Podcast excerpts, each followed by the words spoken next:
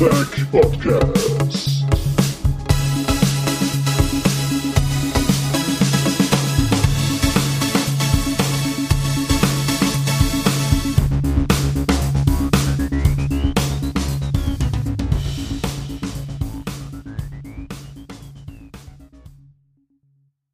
Hallo und willkommen zur neuesten Ausgabe vom Battlepod. Heute wieder mit dem grandiosen Hoshi. Hallo Hoshi. Hallo, begrüße.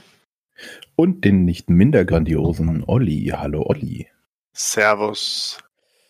Heute haben wir uns wieder hier äh, in den heiligen Hallen sozusagen versammelt, um über Battletech zu reden. Und wir fangen mal mit den aktuellen Themen an. Und zwar Battletech, das Spiel von Harp Brain Scheme oder wie das heißt. Äh, Ich spreche es immer Hairbrain Schemes aus, aber ich weiß Ja. nicht, ob es richtig ist. also Hairbrain das hört sich besser an. Ah, okay. Dann, ähm, der letzte DLC vom Season Pass ist äh, delivered. ja, der hieß Ja. irgendwie Metallica, Anthrax, Megadeth oder sowas in der Richtung. Mhm. Ach nee, Heavy Metal. Ha, ha, ha, ha. Flachwitz.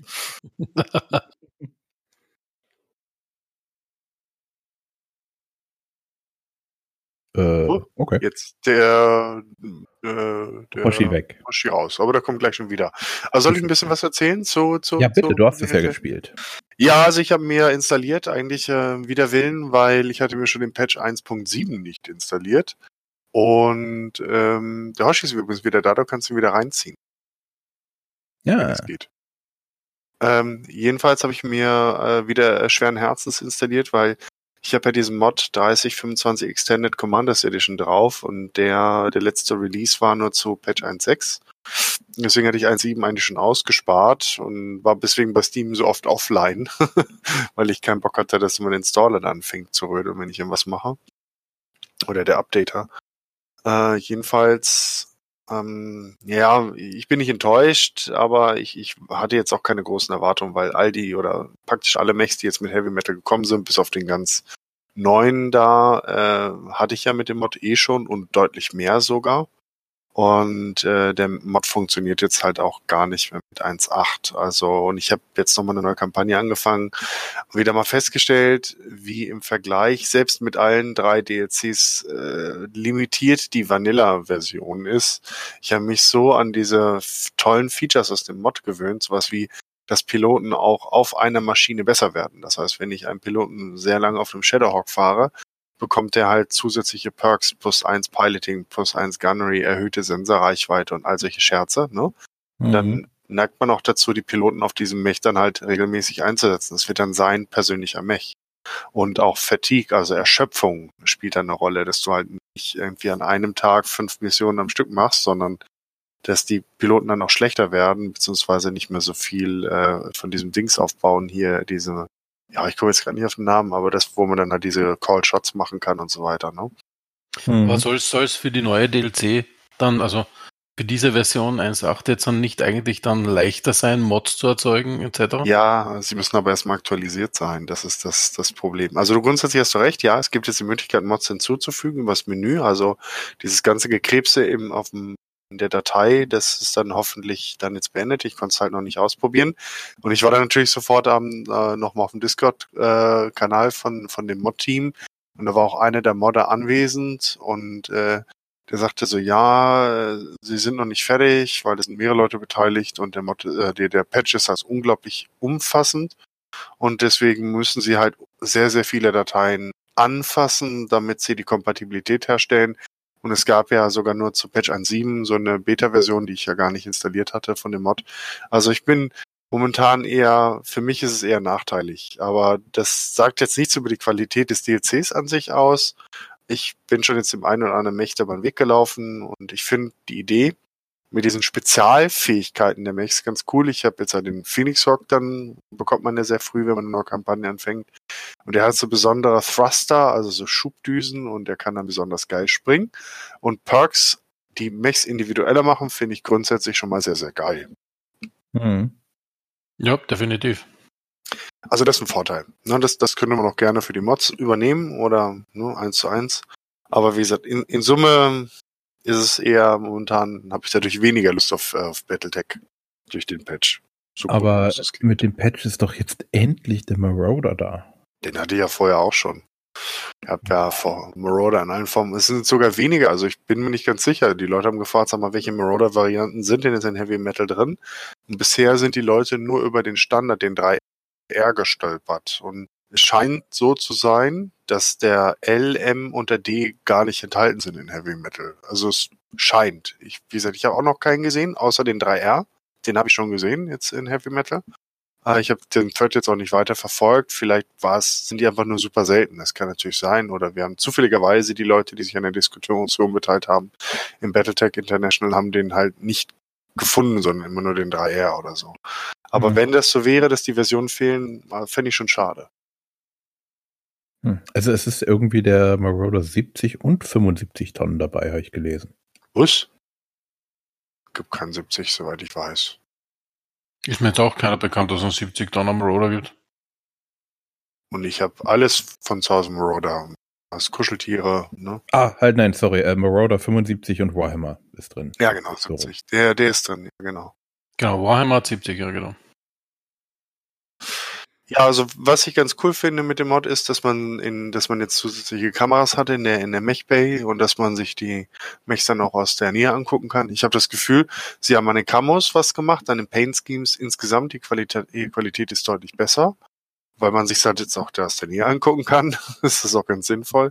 Und da habe ich auch schon ein bisschen virtuell herumgepinselt. Also das gefällt mir ganz gut. Hm. Ja, ist doch schon mal nicht schlecht. Jetzt ist, ähm, hat irgendjemand schon mal was gehört, ähm, wie es weitergehen soll?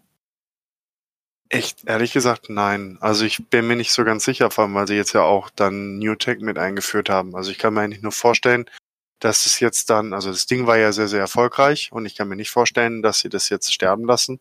Die werden jetzt auf die Clan-Invasion umschwenken. Das ist, also ist viel, viel schneller als, wir haben ja von vor, was weiß ich, wir Battlepod schon darüber mhm. gesprochen. Und ich hätte mir gewünscht, dass sie den vierten Nachfolgekrieg und mit, mit irgendwelchen Kampagnen da und Ronin-Kriege und so weiter.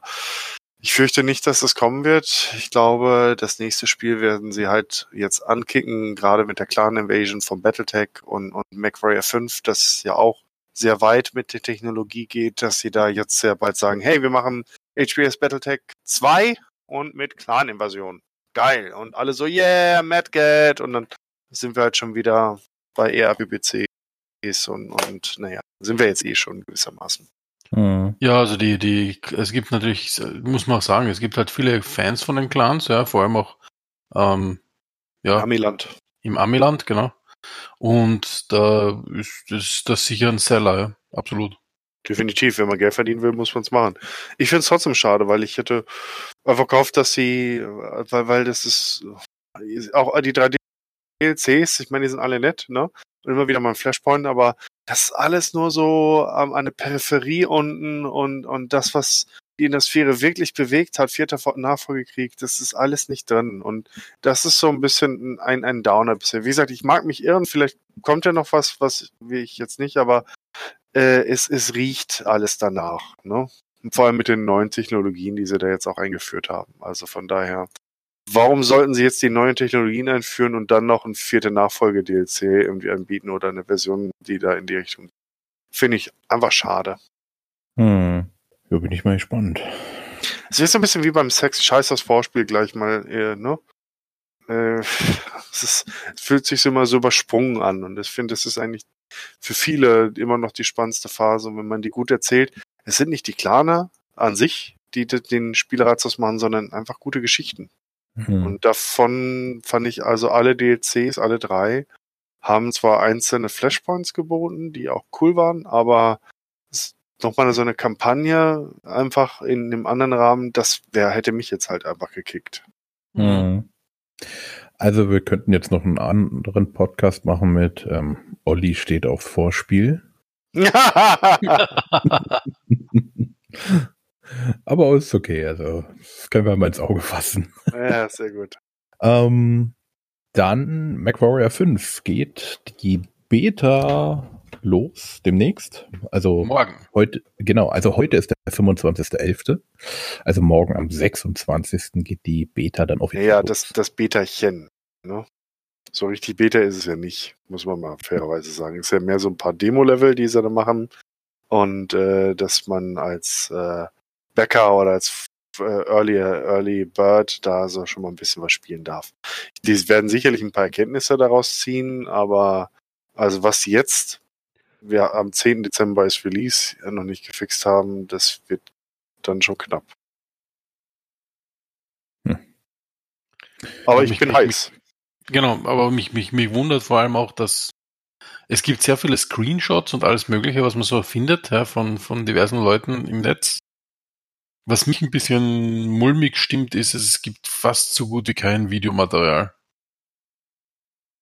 Nee, jetzt gerade ist ja ein neuer Trailer rausgekommen, den sie auch extra Ja. anscheinend für die Epic-Plattform produziert haben. Ne? Also Genau, Trailer. Tra Trailer ist, ist gut, ja. Ich meine halt, bei vielen Spielen gibt's jetzt, wenn sie so kurz vorm Release sind, gibt's dann so ein Gameplay-Demo. Also so nicht jetzt Trailer geschnitten, wo man dran rumoperieren kann, sondern so richtiges, sag ich mal, Gameplay-Demo, ein Level durchgespielt oder irgend sowas, ja. Und Hm, die äh, ersten zehn Minuten. das, genau, oder die ersten zehn Minuten oder irgend sowas, ja. Und das geht mir ein bisschen ab, sag ich mal. Nee, das ist ja doch der, der, der, der Play-Trailer, den sie jetzt gezeigt haben, ist doch genau das eigentlich, was du forderst. Habt ihr den nicht gesehen? Schon, aber mir kommt es trotzdem, also mir kommt es schon gecuttet und ge, geused vor. Ja, also es kommt mir nicht komplett, also Nein, nein, ist nicht komplett, definitiv. Ist auf die, auf die Highlights reduziert. Ne? Genau. Es fängt ja mit einer Mission an, zerstöre hier das Depot. Da legt er dann noch, ich weiß nicht, was es da war, ein Kommando oder was auch immer um, ne? Und äh, rennt einmal das Gebäude, dann kommt ja schon äh, der, der Leopard und nimmt die und holt dich ab.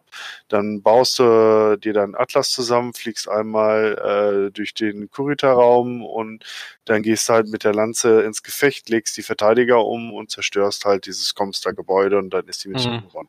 Also das ist schon ein Walkthrough, aber halt eng verdichtet. Ich finde es aber super gut, einfach, weil sie haben ja vor- vorher unglaublich lange und auch eher abturnende Videos gehabt, so mit diesem einen Shadowhawk, der da stundenlang rumgesprungen ist, oder der Atlas, der da stundenlang irgendwie durch die Gegend watschelt. Ne? mh, Also ich fand schon, ja. das jetzt geil und das hat mich ähnlich gekickt wie das allererste Video, was sie da gezeigt hatten mit dem Shadowhawk gegen den Raven und mit den Landungsschiffen. Also das fand ich auch super fett und das jetzt auch wieder. Also Anfang und Ende sind geil und dazwischen waren viele Videos, wo ich eher so, hm, ja, mal gucken, war. Oh. Also wir berichten. Ja, ja, auf jeden Fall. Ein- Eins will ich noch sagen. Also ich fand die, die AC20 war, ich fand ich super fett. Das war ja so ein, so ein ratata Ja. Song und ich, ja, genau. Und nicht nur so Die ein Bumm. Ja, also äh, viele glauben ja, die AK-20 ist einfach nur eine große Kernkugel, wie jetzt in äh, MWO. Aber ist ja nicht. Es sind ja 20 schnelle Schüsse oder so. Ja, also laut Lore wird das, also in den Büchern wird das mal beschrieben, dass das eine Art Schnellfeuerkanone ist halt, ne, die halt dann ballert. Aber irgendwie haben sie mal mit in dem MacWarrior haben sie es angefangen und, und äh, bei drei war es ja dann so, wie es eigentlich auch im Lore ist, ne? Im Dreier und im Vierer, glaube ich, waren sie schon wieder nur, obwohl in dem Vierer bin ich mir nicht ganz sicher. Ich glaube, im Vierer haben sie auch mehrere Granaten. Aber durch MacWarrior Online hat sich das ziemlich das Bild geprägt, dass es halt eine große Mumpel ist, ne? Mhm. No. Genau, eigentlich, eigentlich die, die, die Ultra-AC von den Clans in MBO ist, ist eigentlich eher das, was, was eine normale AC auch sein sollte. Genau. Und die UAC sollte viel schneller sein. Genau. Und deswegen jammt ihr nämlich auch so gerne. Mhm. Ja, aber ich bin heiß. Ich hab total Bock und freue mich schon auf den nächsten Battlepod, wenn wir dann berichten können, wie es gefällt und ob das, äh, das Spiel die Erwartungen erfüllt. Mhm. Schauen wir mal. Dann Battletech Kickstarter-Kampagne. Der Late Pledge hat angefangen. Also man kann jetzt, wenn man mitgemacht hat, sich sagen, hier, ich hätte gern noch jenes, meine Bestellung soll so aussehen. Ich habe das Portal noch nicht gesehen, weil ich habe ja mit äh, One zusammen bestellt. One hat ja, Mhm. war ja auch schon mal Gast und ist ja der, der äh, aktuelle CEO der 36. Diron. Und er war jetzt äh, länger im Urlaub. Ich glaube, ich darf sagen, wo er war, oder? Was meint ihr? Ich denke. Zumindest, das Land. Er war nämlich in Japan. Und das ist für uns Kuritisten natürlich dann äh, die, äh, die Wallfahrt sozusagen, wenn man das einmal macht im Leben. Ne? Und ähm, ja, wenn er jetzt wieder da ist, dann werden wir mal uns zusammensetzen und unser Setup zusammenschneidern. Und ich freue mich schon total drauf, weil ich habe aus der Grundbox und der Einsteigerbox schon jetzt die, die Mechs größtenteils bemalt. Und die gefallen mir außerordentlich gut und es hat super viel Spaß gemacht zu bemalen und kaum erwarten, Warhammer und Co. und Marauder dann auch äh, in die Hände zu kriegen. Mhm. Äh, meine Bestellung habt ihr noch im Schirm oder soll ich die nochmal nach äh, euch schicken? Die musst du ohne, ich kann ja eh nichts machen. Also ohne äh, ist da der Ansprechpartner. Ne? Ja, dann, dann schicke ich dem nochmal. Ich kann ihm nur Geld schicken. Mehr kann ich nicht tun. das, mache ich auch. Ähm, ich habe jetzt noch gerade ein ganz anderes Thema gesehen. Ähm, jetzt hier gerade noch gesehen. Und zwar ähm, Blade Runner Aha. ist jetzt 1982 ist es gestartet und zu dieser Zeit spielt er 37 Jahre in der Zukunft, also November 2019.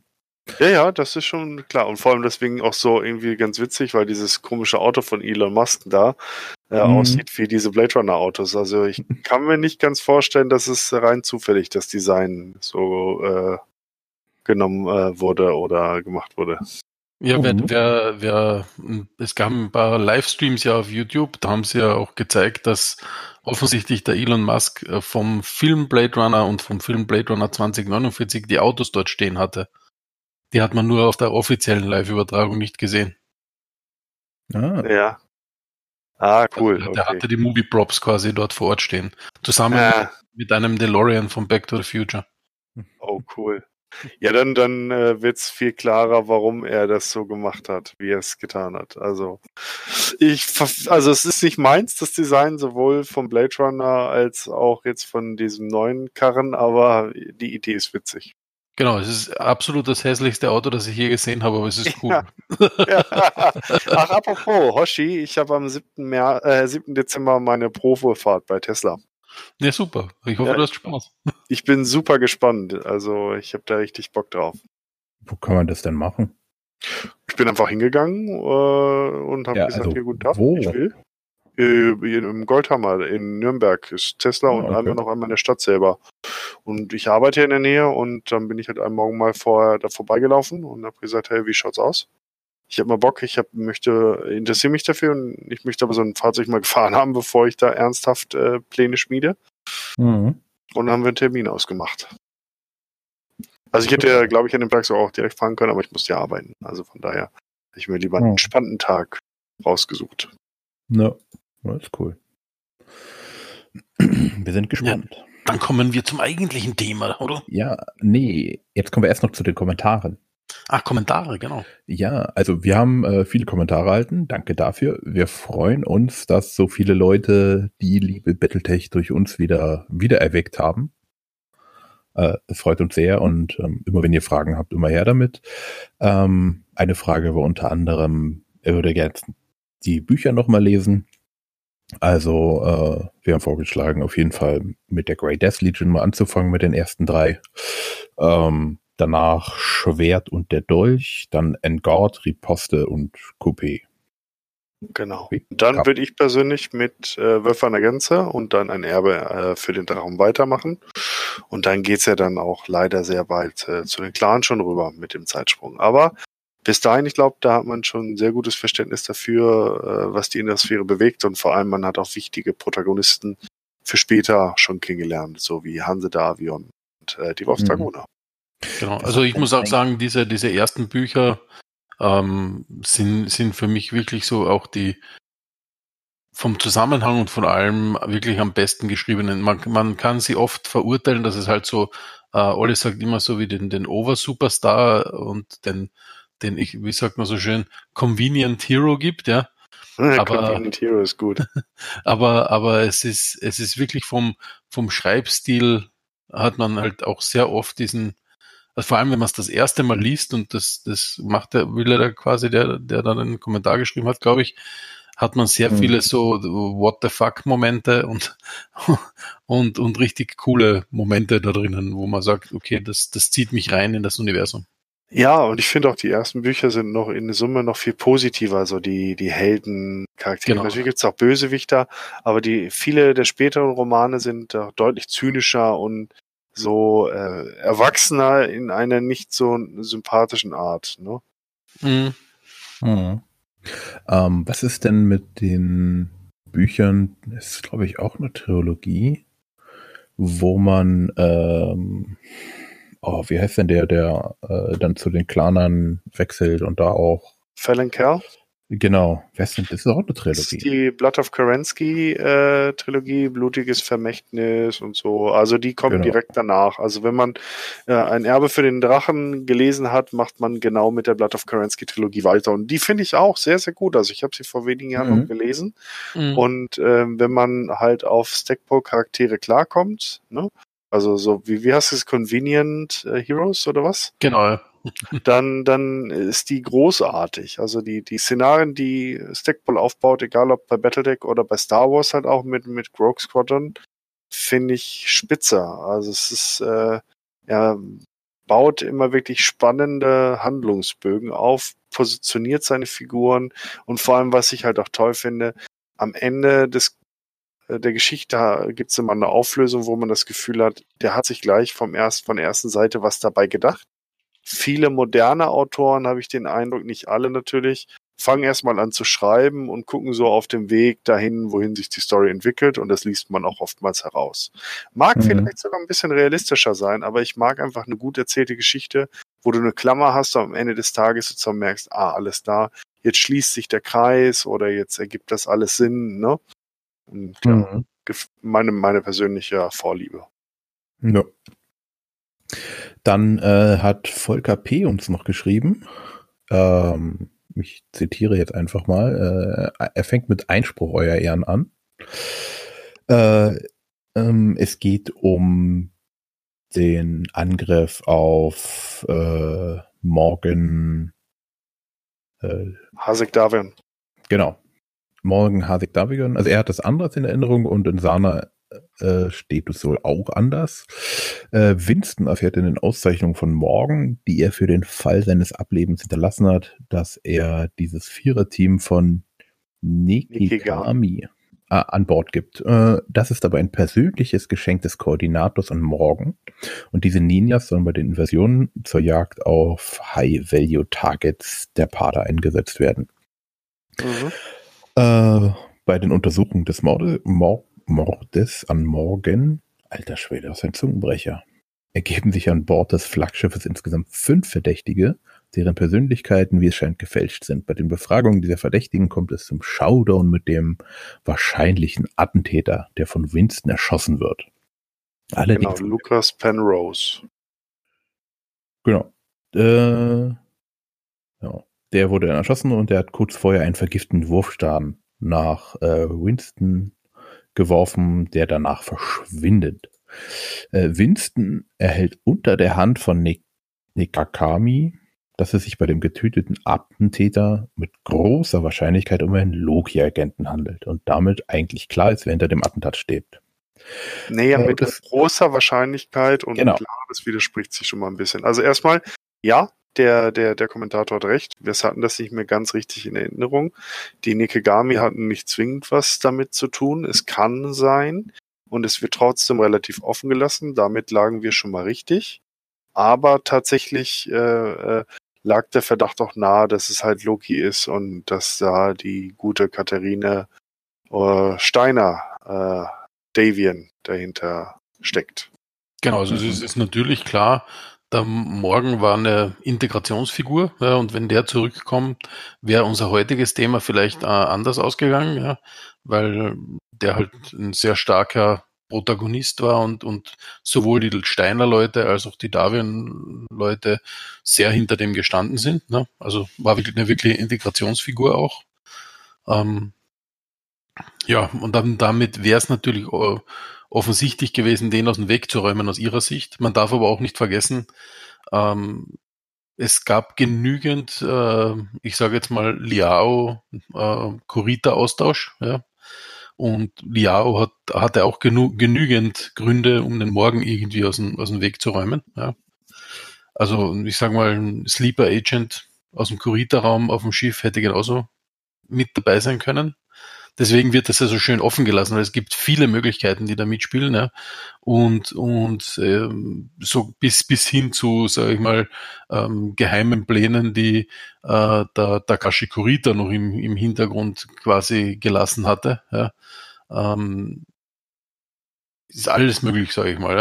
Ja. Ähm, Loki ist das Wahrscheinlichste und, und die Nekigami tatsächlich also weisen darauf hin, ja. Ähm, aber wie gesagt, ganz aufgeklärt ist es halt nie geworden. Genau. Und was auch gut ist, weil das lässt halt Platz für Diskussion und auch Fantasie. Ja, das finde ich schön. Aber sonst gut aufgepasst und sorry dafür unsere Ungenauigkeit. Genau. Wir versuchen ja meistens nur eher einen groben Eindruck zu bringen. Ansonsten würden wir drei Stunden für einen Monat drehen können. Oder genau, also die, die Storylines sind halt sehr, sehr detailliert ja, und wir machen halt kein eins zu eins Nacherzählen der Bücher natürlich ja, und, und vor allem es gibt ja extrem viel Extended Source Material, ja, ähm, Source Bücher, alles mögliche. Ja. Ähm, manche Webseiten vor allem, also Sana ist ziemlich, ziemlich genau, aber an, es gibt ein paar andere Webseiten, die vermischen ja teilweise sogar Fanfiction mit richtigen Dingen, aber das muss man immer ein bisschen aufpassen. Mhm. Okay. Dann nun schon sind wir ja schon bei Katharina Steiner. Ja, unser, unserer Freundin. Genau. Und deswegen kommen wir zum äh, Bürgerkrieg des äh, Federated, des äh, Vereinigten Commonwealths. Ja, du hast da ein bisschen was vorbereitet. Genau, ich würde gerne ein paar einleitende Worte dazu sagen. Also erstmal ähm, für viele Fans ist das der äh, letzte große Handlungsbogen, der wirklich äh, praktisch der der ganzen Community gefallen hat. Also bis auf den die reinen 3025er Puritisten, für die die Zeitrechnung im Jahr 3049 endet. äh, Uh, und es ist tatsächlich wahr, weil das ist sozusagen das, das letzte vor dem großen Schisma in, in, äh, im Battletech-Universum, dem Dschihad und äh, dem anbrechenden äh, Dark Age sozusagen, der auch forciert wurde durch, durch sich verändernde Spielgewohnheiten und einem neuen Lizenzinhaber und so weiter und so fort und das von Faser wegging. Äh, Faser hörte ja auf zu existieren äh, in diesen Jahren und daher ist es sozusagen in, in vielen Augen so der letzte große Wurf, vor allem, weil halt auch Computerspiele damit auch wieder einhergingen. Äh, unter anderem halt äh, hier die äh, MacWarrior 4 Vengeance und äh, das äh, die Add-ons äh, Black Knight und äh, nee, nicht Black Knight, sondern Black. Ah, ich hab's hier im Regal stehen. Warte eine Sekunde, ich guck's mir eben an. Und Mercenaries auf jeden Fall. Aber vorher war es, war es, war es. Ah, wo ist es denn? Black Dingsbums auf jeden Fall. Ich habe es gespielt, glaube ich, dreimal durch oder sowas in der Richtung. Aber ich kann jetzt gerade die Packung nicht sehen hier bei mir. Habt ihr es gerade im Kopf? Nee, leider auch nicht. Ne? Mhm. Sobald ich sehe, werde ich dann einfach dazwischen rufen, keine Sorge. Ähm, jedenfalls, das äh, war so die, die letzte große Geschichte eigentlich äh, zusammenhängend. Und äh, das war auch nochmal da, wo äh, dann äh, Stackball war ja quasi schon auf dem, aus dem, aus der Ausscheiden sozusagen aus der ganzen Battletech-Geschichte, hat damals dann andere Bücher geschrieben.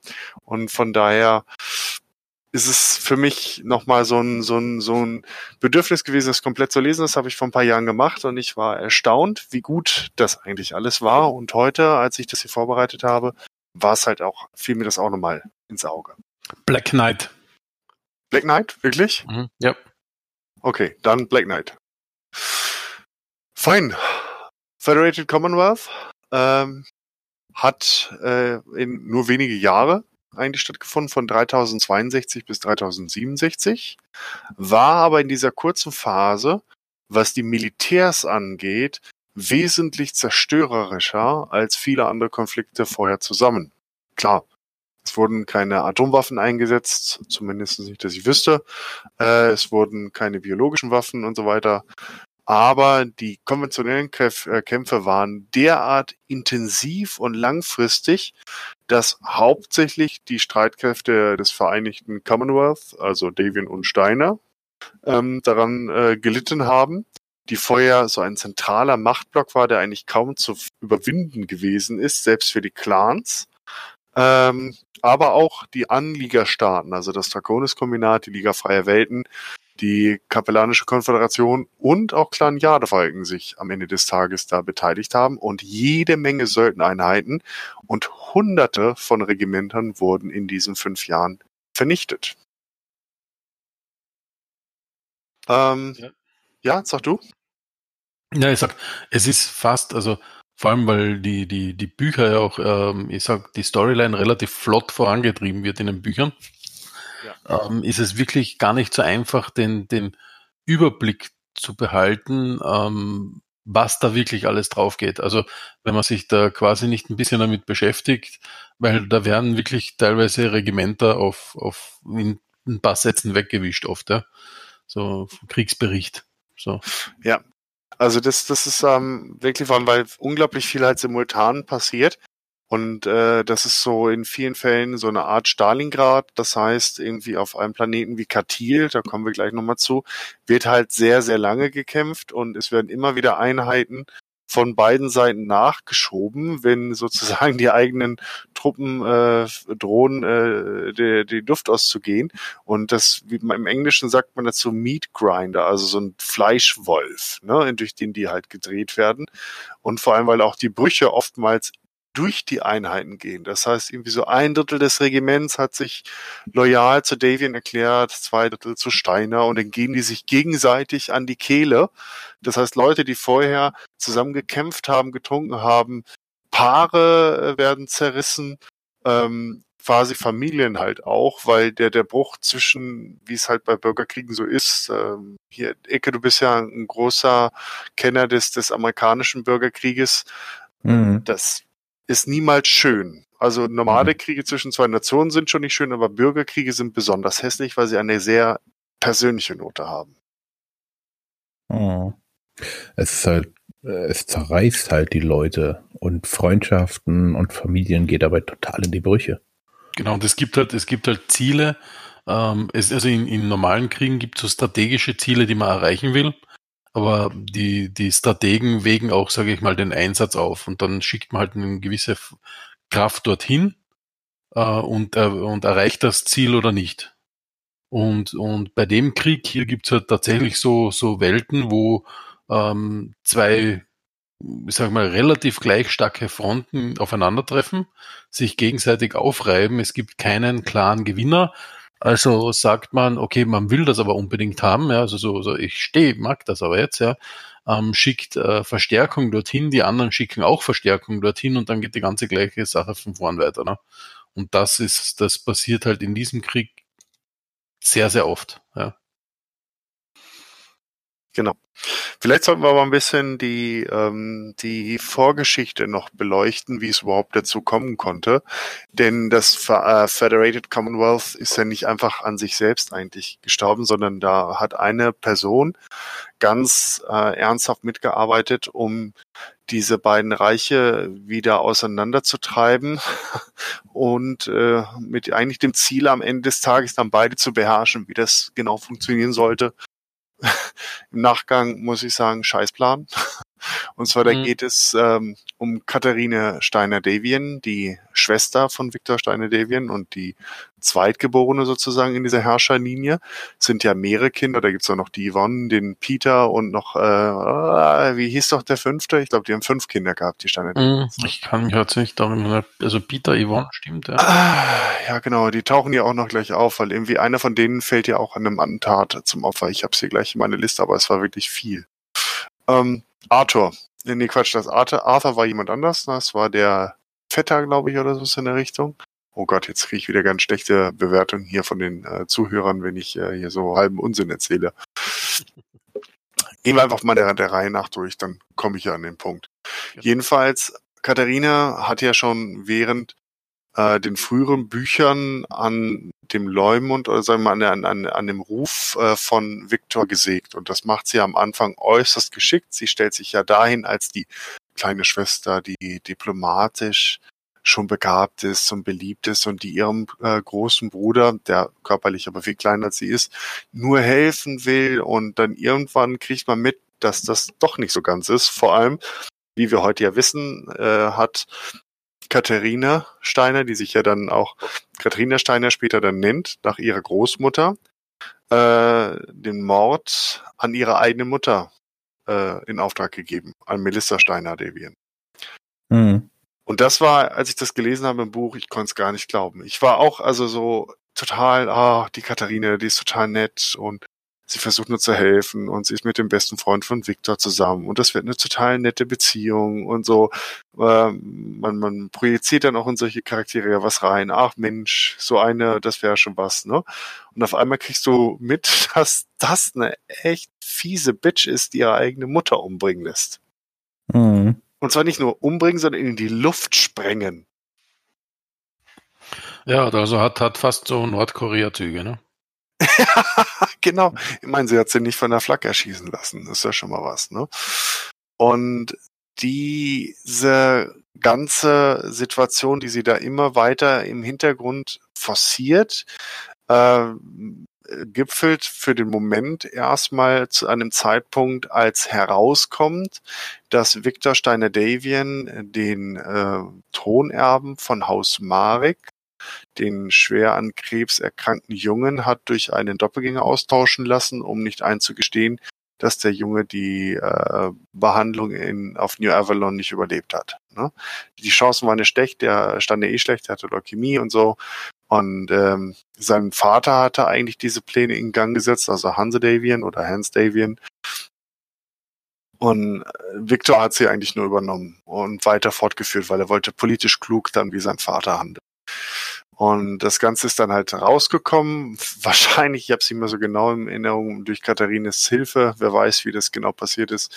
Und ähm, ja, dann hat Marek natürlich äh, Wut im Brand äh, erstmal da werden den Krieg erklärt, äh, nicht ganz ohne strategischen Hintersinn, wollte halt diese Liaison zwischen Stein und Davian aufbrechen und Katharina hat dann diese Chance genutzt und hat gesagt, ach, das Haus Steiner hat so gelitten äh, unter der Clan-Invasion, nicht gleich wieder in den nächsten Krieg. Und die Schulden, die mein Bruder angehäuft hat, die muss er selber abbezahlen. Äh, die Lyranische Allianz, wie ich jetzt den Teil von Haus Steiner nenne, dem ich ja auch sehr zugetan bin, äh, wird sich aus diesem Krieg heraushalten. Und als das klar war, dass das ähm, Victor das auch akzeptiert, also Davian und Steiner wieder getrennt de facto, obwohl ich glaube, die Davian-Seite dann immer noch Federated Commonwealth hieß. Mhm. Äh, und deswegen auch die Lyranische Allianz, weil Katharine gesagt hat, Commonwealth ist besudelt worden von, von Victor. Ähm, deswegen Allianz. Dann hat Marek gesagt, okay, ich äh, stelle jetzt meine kriegerischen Operationen ein, aber damit war sozusagen etwas in Gang gesetzt, was dann im Endeffekt dann in den Bürgerkrieg mündete. Mhm. Genau, vor allem der Victor war ja eine Zeit weg vom Fenster, ne? Einige Und- Zeit. Genau, und das, das hat natürlich der Katrina auch in die Hand gespielt, ne? Wieso war er weg? Ja, das war im Prinzip der letzte Podcast, ne? Ah, oder der vorletzte. Ähm, ähm, Victor war ja unterwegs, um quasi den Krieg gegen Clan Smoke Jaguar anzuführen. Mhm. Und das ist natürlich eine ganze Weile, die er da äh, im Clan Space verbracht hat. Ne? Mhm. Und äh, 30, 60 ist quasi die Rückkehr aus dem Clan Space von, von den ähm, ja, Kräften, die da unterwegs waren. Ne? Mhm. Und ja, war da ohne Nation quasi. Ja, aber er, er hat es ja eigentlich übergeben an seine Schwester Yvonne. Ne? Genau. Und Yvonne sollte an seiner Stadt herrschen, aber die war eigentlich keine Herrscherin. Sie ist eine, eine gute, äh, war aber politisch halt auch nicht ganz so gesehen. War ja auch nie vorgesehen, dass sie irgendwann mal in der Herrscherlinie da so ganz oben steht. Und äh, die Katharina hat der Yvonne halt über die Jahre so zugesetzt, äh, dass Yvonne dann irgendwann zurückgetreten ist und äh, Katharine die Regentschaft auch der Davian-Seite übergeben hat. Das heißt, als Viktor zurückkam nach dem erfolgreichen Feldzug und der Auslöschung der, der äh, Nebelpader bzw. Smoke Jaguar, kam er zurück und war halt ein, ein erster Prinz ohne Reich. Und jetzt stand er natürlich vor der Wahl, komme ich jetzt zurück als gefeierter Kriegsheld und überziehe die Innersphäre gleich wieder mit einem Krieg? Oder mache ich was anderes? Und er wurde zu dieser Zeit auch schon als kriegsmüde auch in den Büchern skizziert, wenn ich mich entsinne. Dass Mhm. er Mhm. nach diesem langen Feldzug gegen die Clans auch irgendwie das Gefühl hatte, er hat seinen Teil getan und er wollte es eigentlich auch nie gefühlt so richtig werden. Also er war, wurde zwar natürlich herangezogen und ausgebildet als, als Nachfolger von seinem Vater, aber so richtig zufrieden mit dem Thema war er nicht. Er hat ja lange gehadert. Und das war auch eine der besten Entscheidungen von Mike Stackpole, dem, dem Autor, der Victor praktisch erfunden hat. Oder zumindest dem ihm ein Gesicht gegeben hat. Dass Victor nicht von, von Beginn an gesagt hat, so ich bin's und ich werd's und, und ich werde sie alle weghauen, sondern der eigentlich viel lieber Soldat geworden wäre äh, in seiner eigenen Armee und eigentlich gar keinen Bock hatte, äh, ja, Herrscher zu sein. Genau, das ist eigentlich so der, der einzige Ding, was, was, was ich mir so ein bisschen denke, dass da eigentlich die Katharina ziemlich dämlich war, ja. Weil wir hätte sie tatsächlich, also hätte sie tatsächlich diesen Hintergedanken gehabt, ja, also alles zu übernehmen, ja, ähm, was sie hatte, aber und hätte jetzt nicht ihre, einfach ihre Mutter wegge, weggeschossen und so weiter, ja, sondern hätte wirklich die nette Gute gespielt bis zum Ende. Ähm, dann hätte wahrscheinlich Victor, wenn er da zurückkommt aus dem Clan Space, gesagt, so, äh, übernimm du die Sache, ich fahre nach Disneyland, so nach dem Motto, ne? Ja, ich, ich weiß. Okay, ich, äh, Ike, du wolltest was sagen? Ich habe zustimmend genickt. Ach so. Ähm, ich, ich finde auch, aber da, ich finde, da kommt die, die Charaktereigenschaft, die sie wahrscheinlich von der Steiner Seite äh, geerbt hat, von ihren Vorfahren. Bei den Steiners gab es ja immer mal wieder Verräterei, Mord und Totschlag. Ihre Großmutter wurde ja verfolgt, von den Kellhounds versteckt und so weiter. Ne? Also zumindest nicht von den Kellhounds, sondern von Morgan und, und, äh, und Patrick Kell. Da gab es die Kellhounds noch nicht. Ne? Und ich glaube, dass diese, diese, diese verräterische, intrigante, mörderische Facette von ihr als Charaktereigenschaft, die wurde ihr einfach mit in die Wiege gelegt. Und ich glaube, äh, ich, ich habe das selber im Leben schon erfahren von, von echten Menschen, Gott sei Dank nicht mit Mord und Totschlag, aber es gibt Menschen, die wittern hinter jeder Ecke Verrat. Mhm. Und die das kleinste Anzeichen werten die schon davon, dass, ne? Und ich glaube, sie wollte einfach es nicht drauf ankommen lassen und hat immer befürchtet, dass der Victor dann vielleicht am Ende des Tages doch äh, noch ein Ass im Ärmel hat und sie dann ausbotet. Und deswegen hat sie so akribisch und auch fanatisch daran gearbeitet, ihren Weg an, an, die, an die Spitze äh, zu ebnen. Und das seit klein auf eigentlich. Ja. Mhm. Ja, es ist äh, schade, dass es so passiert ist, sag ich mal. Ach, für die Dramaturgie war es super. Ja, für die Dramaturgie. Genau. Aber für Victor, also ähm, ich fand Victor ja eigentlich immer, er ist eigentlich ein sympathischer Typ gewesen, ne? Das, Lust, ja. das Lustige ist, in vielen Fällen war er mir sogar sympathischer als sein Vater, weil sein, sein, sein Vater, also Hanse Davion, ähm, man kann jetzt schon hin, hinstellen, so nach dem Motto, dass er viele Sachen getan hat, um quasi das, ich nenne es jetzt mal, das Volk zu befreien. Aber seine Methoden waren teilweise schon sehr ähm, diktatorisch heftig. Ja. Also der, der hatte keine Skrupel, wenn es halt äh, seinen Zielen diente, mal gewisse Sachen von der Bildfläche zu radieren oder so, ja. Ich weiß nicht. Also ich habe bei Hanse Darwin eher noch ein anderes Gefühl. Also ich fand, der war mir auch immer einfach zu makellos in vielen. Hat nie Fehler gemacht eigentlich. Hat immer alles. Also bis auf die die Schwerter der Dolch-Geschichte, die ist aber eine der ersten. Sonst ist, ist der immer zu glatt auch aus allem rausgekommen. Und Viktor hat halt Ecken und Kanten. Er war körperlich klein, leidet darunter, dem Erwartungsdruck von außen, mit der verräterischen Schwester, dem kein Bock auf Diplomatie und ähm, das verwöhnte Bübchen dann mit den Clanern äh, konfrontiert. Also ich fand, also Victor war als Charakter definitiv interessanter angelegt als Hanse. Mhm, definitiv, ja. Mhm. Und vor allem hat er seine, seine Entscheidungen auch immer selbst in Frage gestellt. Also da gibt es auch so einige Passagen in den Büchern, die mir da sehr gut gefallen. Ja, mir auch. Und das, das macht die, die menschlicher, ne? Katharina aber genauso, nur auf, auf der zerstörerischen Seite, die hat sich ja praktisch nicht in Frage gestellt und hat nur in Frage gestellt, wie sie ihren politischen Gegnern möglichst gut schaden kann. Und die gleitet halt auch über die Bücher immer weiter ab. Das finde ich halt, kann man auch gut nachvollziehen. Also, dass sie immer mehr Probleme mit äh, Widerworten hat, mit äh, Menschen, die sich nicht ganz klar auf ihre Seite stehen, dass sie selbst Menschen, die sich ihr andienen, nur noch als Verfügungsmasse betrachtet, die man wie Schachfiguren einfach opfert und nach dem Motto für meine Herrlichkeit und für das Reich und hast du nicht gesehen. Also dieser Wahnsinn, dieser diktatorische, der man bekommt ja immer den inneren Monolog bei ihr mit als Leser und wie sie dann nach außen den auftritt und dann wiederum die zerbrechliche und arme und ja, ich will doch nur dem Volk helfen und alle sind so böse und ich tue trotzdem alles in meiner Macht. Also diese Dissonanz, äh, das fand ich großartig geschrieben bei ihr. Mhm. Also es, ist, es, es ja? spielt immer zwischen den Extremen, also vom von herrschsüchtigen, äh, bisschen wahnsinnigen Despoten quasi, ja, ähm, hin zu zerbrechlich, ich bin die vollarme, ja, das vollarme Mädel, ne? Genau. Also ist da, ist da, geht da von A nach B in, in Sekunden. Genau.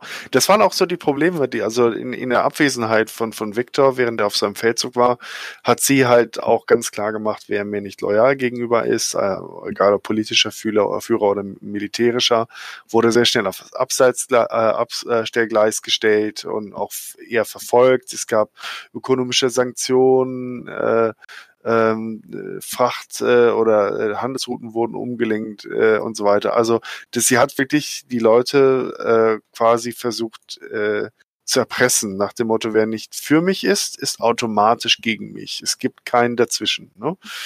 Dann hat sie sich auch, das ist auch so ein historisches Bild, äh, was ja auch einem Hitler gerne nachgesagt wird, dass er sich sehr gerne in die militärische Kommandokette eingeklinkt hat und immer mehr übernommen hat und ähm, dilettantisch. Auch Katharine war ja zwar auch eine ausgebildete Soldatin, aber eine Infanteristin und hat dann angefangen, äh, da einzugreifen und äh, einzelnen Einheiten direkte Befehle zu geben, während sie sozusagen den Generalstab einfach mal außen vor gelassen hat. Die Nondi Steiner, ich glaube ihre Tante oder so, ähm, die hat das noch mitgemacht, die war ja eh, sag ich mal, militärisch eigentlich eher ein bisschen unterbelichtet. Sehr oldschool Steiner, so wird sie über die ganzen Bücher dargestellt. Die war wahrscheinlich froh, dass sie durch Katharine wieder zu Amt und Würden gekommen ist, weil sie ja eigentlich vorher ausgebotet war durch ihre doch sehr limitierten taktischen und strategischen Fähigkeiten. Und die war nur eine willführige Aushilfe, äh, Ausführerin. Und da erinnert sie mich so sehr an okay, wer war es? Keitel oder Jodel, also die, die rechte Hand sozusagen im, im Oberkommando der Wehrmacht. Also das, die, man merkt schon auch, dass sich da die Autoren an solchen Bildern halt bedienen. Ne? Hm. Und das hat natürlich auch einzelne Generäle und Kommandanten, planetare Herrscher dann zunehmend auf sich gebracht und äh, vor allem, weil sie auch immer härter wurde in ihrer Ausdrucksweise. Das heißt, dass sie den Leuten äh, ihr, ihr, ihren Mut, ihre Ehre abgesprochen so weiter. Ne? Mhm. Und dann, letzter Punkt, letzte Säule, äh, oder sagen wir mal, der letzte Ast, an dem sie gesägt hat, war, dass sie ganz klar die lyranischen Interessen in den Vordergrund gestellt hat. Das war für sie erstmal wichtig, um halt an die Macht zu kommen, weil sie damit sich die, die Steiner Seite äh, ja dann untertan gemacht hat. Die armen Steiner ist unterdrückt vom bösen Viktor Davian, ne? Und sie hat sich immer als Katharina Steiner dargestellt. Und der Witz der Sache war, Victor ist größtenteils auf Tarkat, also der Hauptwirt von dem lyranischen Commonwealth, aufgewachsen, während äh, Katharine äh, auf New Avalon äh, größtenteils war da auch ihre Ausbildung genossen hat. Also von daher eigentlich war es genau andersrum, als sie es dargestellt hat. Aber das Kontrafaktische, wie wir es ja heutzutage auch in der echten Politik bemerken, gibt es da halt in den Büchern halt auch. Und die Leute kaufen ihr es einfach ab, weil sie es mit einem Lächeln verkaufen. Ja. So ist es, ja. Genau. Und Davian sind die bösen Unterdrücker und deswegen ähm, wird Star äh, die lyranische Seite bevorzugt und was natürlich äh, gerade den militärisch sehr erfolgreichen Davians auf Dauer ziemlich auf den Sack geht. Vor allem, weil sie wesentlich mehr in den Kriegen erreicht haben als die Steiner Seite. Ja. Mhm. Und das, das, das lustig wird's halt dann eigentlich, wie der Krieg losgeht, ja. Ähm, weil es ist eigentlich kein typischer Anfang für einen Krieg, also so Kriegserklärung und jetzt machen wir mal oder so, ne? Sondern eigentlich entsteht das Ganze ja aus Tumulten, sage ich mal, ne? Ja, äh, sehr kleinen sozusagen. Genau. Lokalen oder planetaren. Genau. Und, und noch lustiger eigentlich, dass das Ganze auf, auf Solaris losgeht.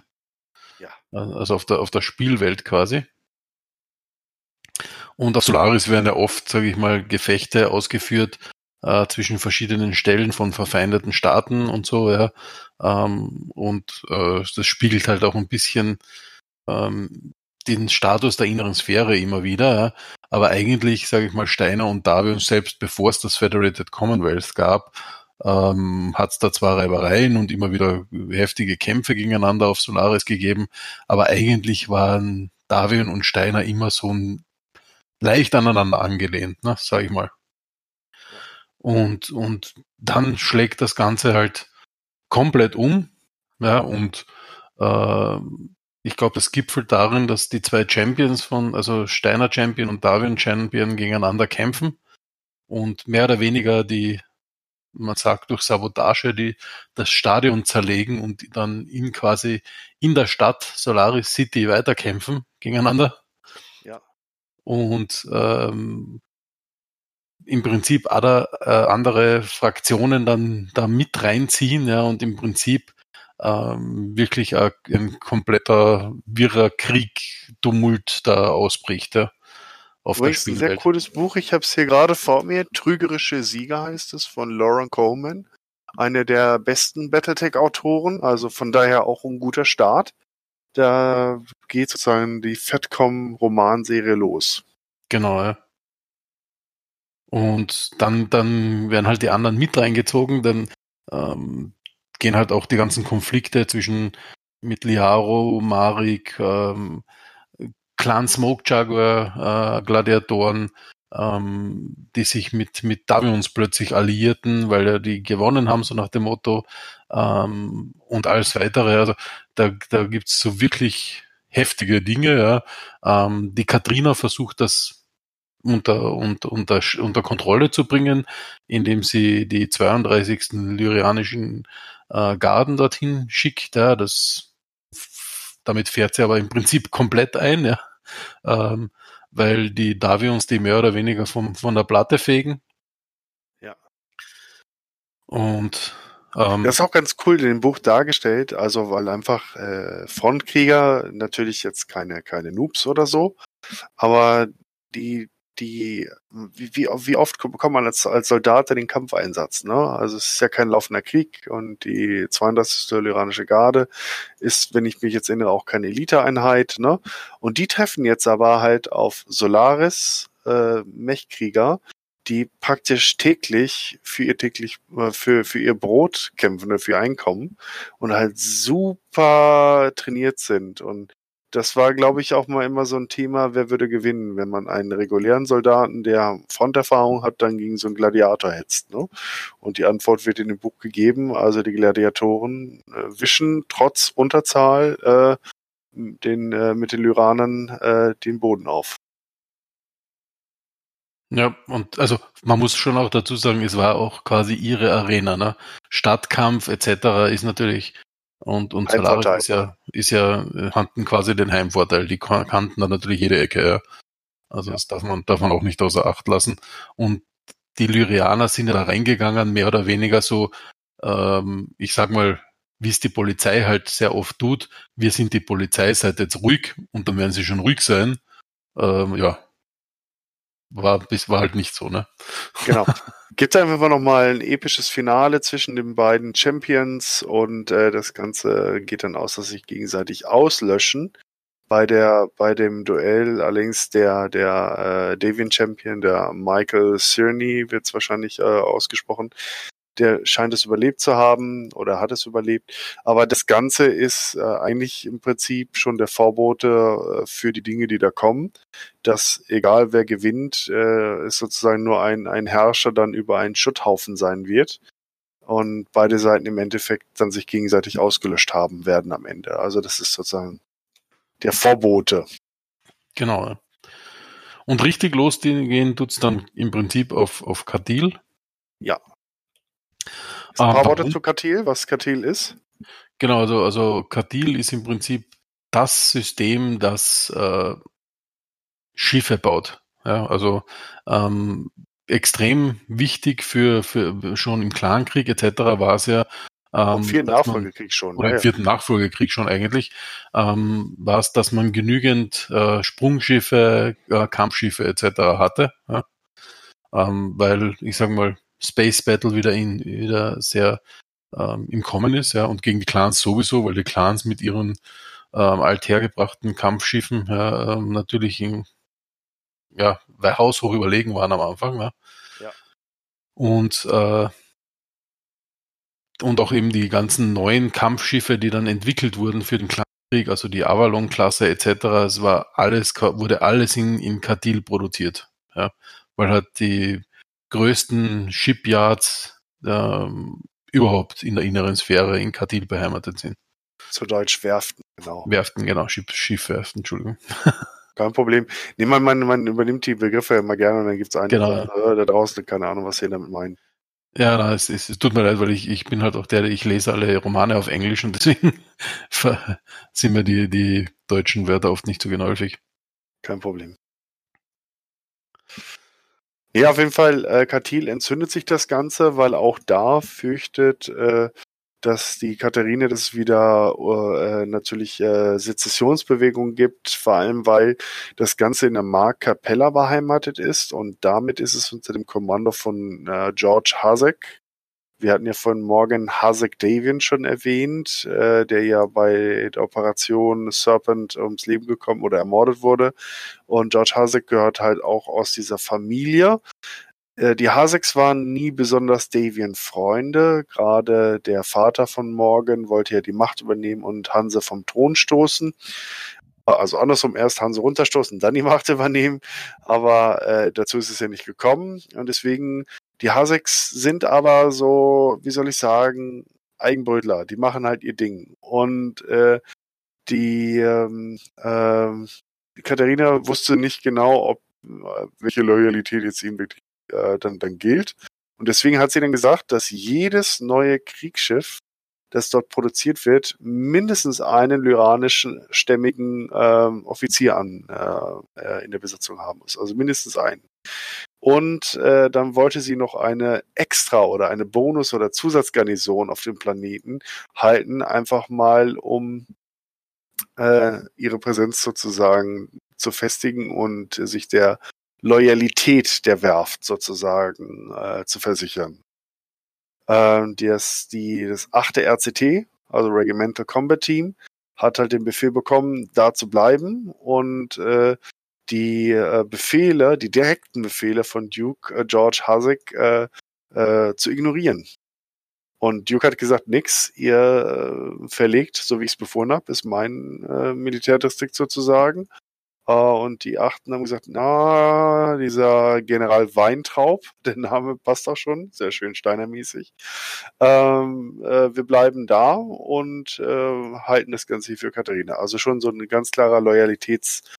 Ähm, äh, äh, Verlust. und da hat äh, Duke Hasek, weil er immer zudem frustriert war, äh, er hatte nur eine kleine Miliz auf dem Planeten, also die Katil-Miliz, hatte dann die ersten kapellanischen Dragoner äh, zurückgeholt.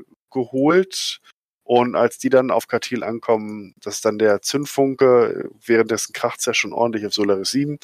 Dann geht's halt los. Äh, die Katil-Miliz äh, Miliz, äh, mit äh, einem kleinen Ausbildungskader vom New Avalon Institute äh, for Science, äh, die schaffen es halt, die, die 8. RCT äh, zu besiegen und halten halt Katil für äh, die, den Duke Hasek und damit halt auch gewissermaßen für Victor, wobei Hasek sich in dieser Phase nie öffentlich für Victor ausgesprochen hat, zumal Victor in dieser frühen Phase auch noch gar nicht in die Kämpfe eingreifen wollte. Er ist ja nicht wiedergekommen und gesagt, so, jetzt hole ich mir meinen Thron wieder, sondern es musste was passieren, dass er überhaupt äh, sich wieder in, den, in diesen Krieg ähm, ähm, eingeschaltet ja. hat. Ja. Genau. Und zwar doch Arthur äh, Steine Davian Äh, es gab ein, ein, ein Attentat auf ihn. Und äh, Victor hat Katharine ganz klar für äh, des, dessen Tod äh, verantwortlich gemacht. Und vor allem, Victor war zu dem Zeitpunkt ja Präzenter, Präzenter Martialum von Comstar. Das heißt, er ist eigentlich gar nicht mehr in der, in der Devian-Hierarchie in, in, in Punkt gewesen. Und äh, er legt dann sozusagen seinen Job als militärisches Oberhaupt von Comstar, eine der mächtigsten Faktoren äh, dieser Zeit, nieder, um sich dann doch wieder in diesen Bürgerkrieg halt einzumischen, der gerade überall entflammt. Genau, und dann geht's richtig los, weil vor allem ähm, einige Generäle und, und, und ja, Herrscher sich ähm, sofort auch dem Viktor zu, zuwenden. Vor allem die, die natürlich von von Katrinas Politik mal, ich sage mal, eher auf der unterdrückten Seite waren, ja, ähm, wenden sich natürlich sofort dem, dem Viktor zu. Ja.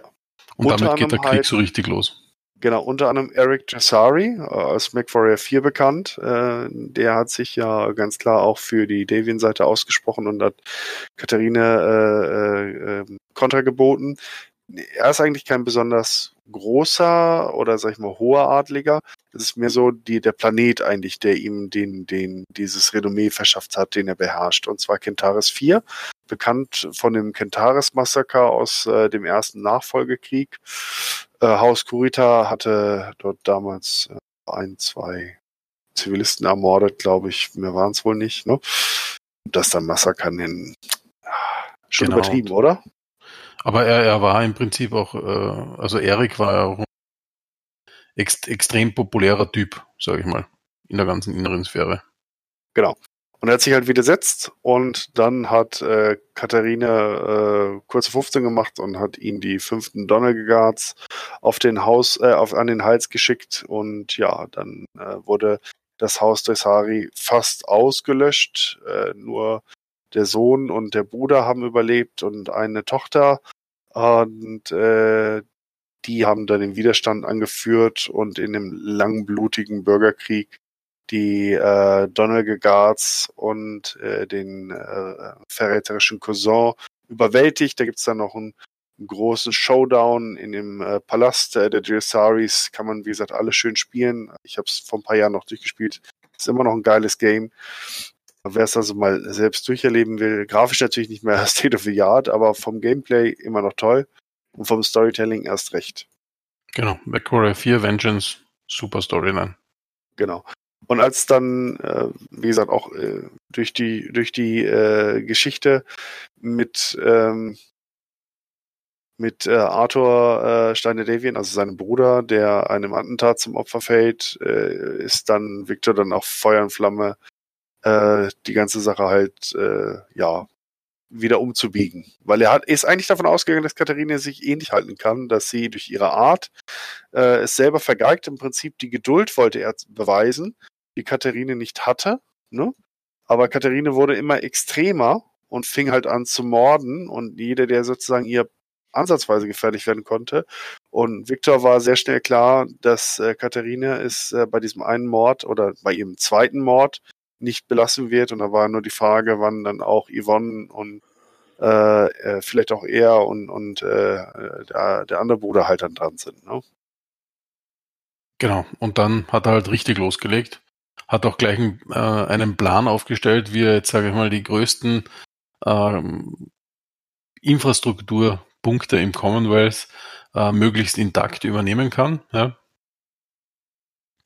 Ähm, was aber, sage ich mal, gleich beim, beim ersten Kampf äh, äh, am Planeten Newton Square äh, fast in die Hose geht und, und Victor fast äh, getötet wird.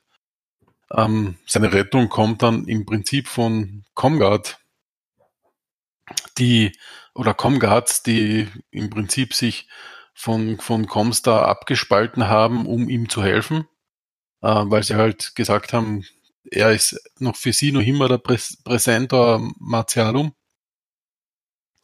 Die landen dann am Planeten und ähm, retten im Prinzip den Victor. Und Victor erlaubt es auch de, den Lyrianern, da also ähm, sich vom Planeten zurückzuziehen. Ja. wieder eigentlich äh, aus einer guten Sicht daraus auch, weil er seinen Cousin äh, Adam Steiner äh, im Prinzip leben lassen wollte. Ne? Ja, vor allem, weil er, er, er sieht ja auch eigentlich die Steine nicht als Feinde, sondern als irregeleitet, als verführt von, Genau, von ja. Katharina. Ne? Und er, er versucht wirklich ein Mindestmaß an Schadensverursachen, aber das, wie wir ja schon wissen, glaube ich, klappt nicht ganz so. aber wo er die Chance hat, ergreift er sie. Was halt wichtig ist in dieser Phase, er hat ja keine Machtbasis im Sinne von Produktionsmitteln und dergleichen. Also er muss dafür sorgen, dass seine Armee, die er ad hoc jetzt ausgehoben hat aus persönlichen loyalen Truppen und äh, rebellierenden äh, Truppen, äh, um den halt, die mit Ersatzteilen und neuen Mechs halt auszustatten. Also geht's auf nach Coventry, ein wirklich stark umkämpfter Planet, immer wieder in Nachfolge kriegen und ich glaube auch in den kleinen Kriegen. Und ähm, der, auf diesem Planeten der lokale Herrscher, der Duke of Coventry, ist auch ein Kritiker Katharinas und der ist auch schon in den Untergrund verschwunden, äh, um sich der Verhaftung zu entziehen und ähm, jedenfalls in einen äh, innerhalb von ein paar Wochen Kämpfen schafft es halt Victor, diesen Planeten einzunehmen und auch die Fabriken intakt äh, zu erobern und das gibt ihm dann halt auch die Möglichkeit, seinen Feldzug dann jetzt fortzusetzen, weil er lebt ja quasi von der Hand in den Mund.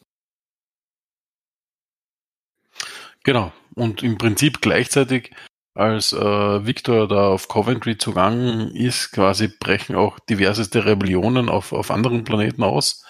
Ähm, also auf, auf Muffrid und Thorin in der Lyrianischen Al- Allianz. Äh, Im Prinzip äh, basierend eigentlich auf dem Unfall, ja, ähm, äh, auf die Schwester, glaube ich, was von, Genau. von Archer Chris, äh, Christifori.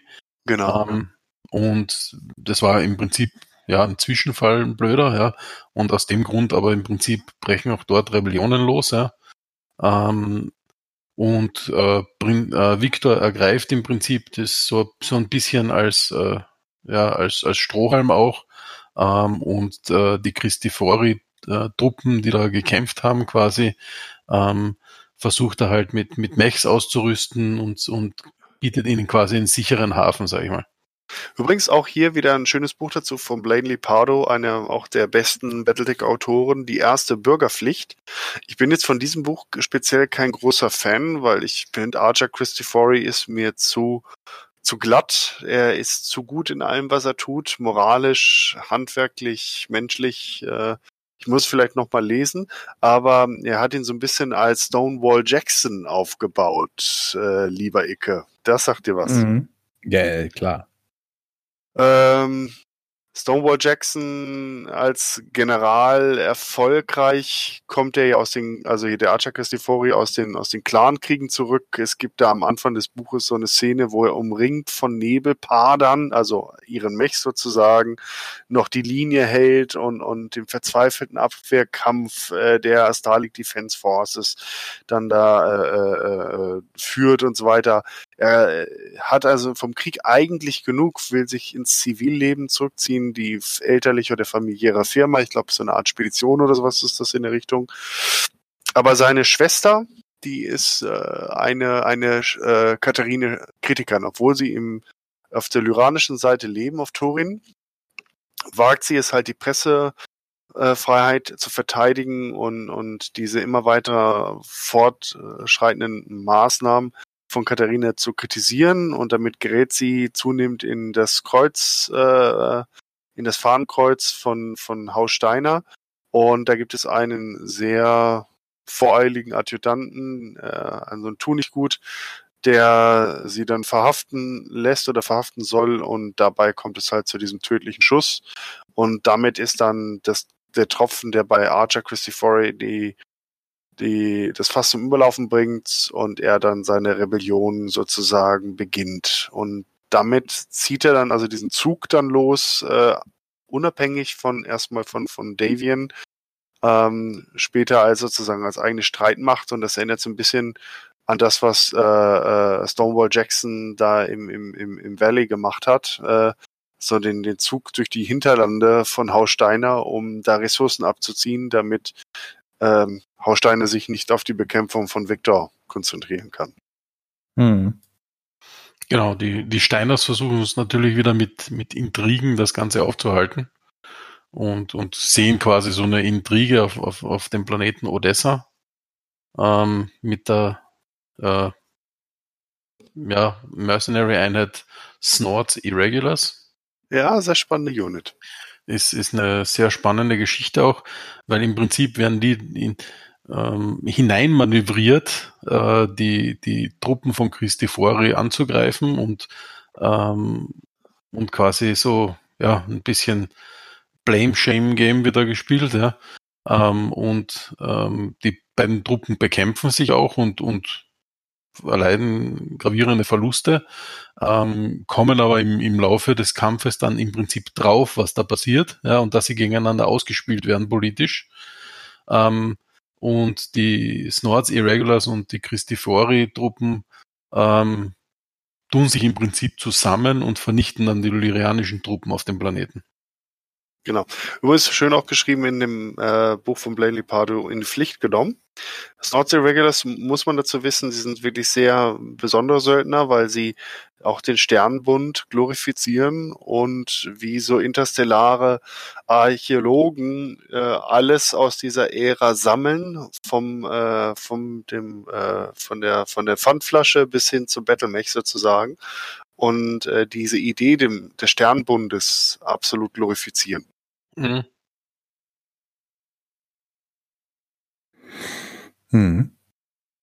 Und ja. das, das, das, Lustige, das Lustige im, im, im Spiel ist dann, ähm, die, die Snorts Irregulars auch nach diesem Kampf und nachdem sie Odessa quasi ähm, ja, eingenommen hatten gemeinsam, haben sie sich geweigert, äh, auch einen Vertrag mit Prinz Victor zu unterschreiben, weil sie sagen, das sind beides jetzt zwei verrückte Seiten, die da gegeneinander kämpfen.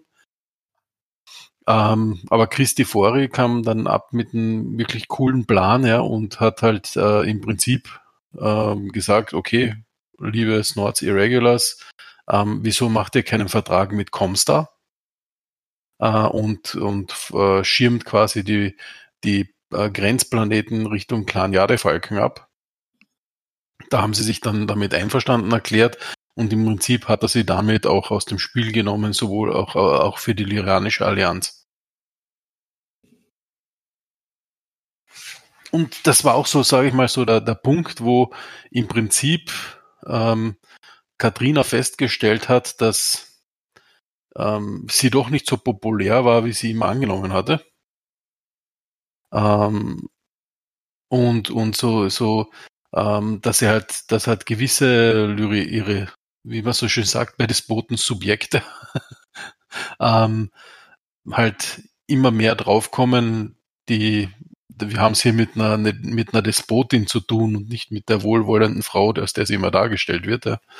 Hm. Und ähm, ja, das nimmt dann halt immer bizarre Züge an, sage ich mal.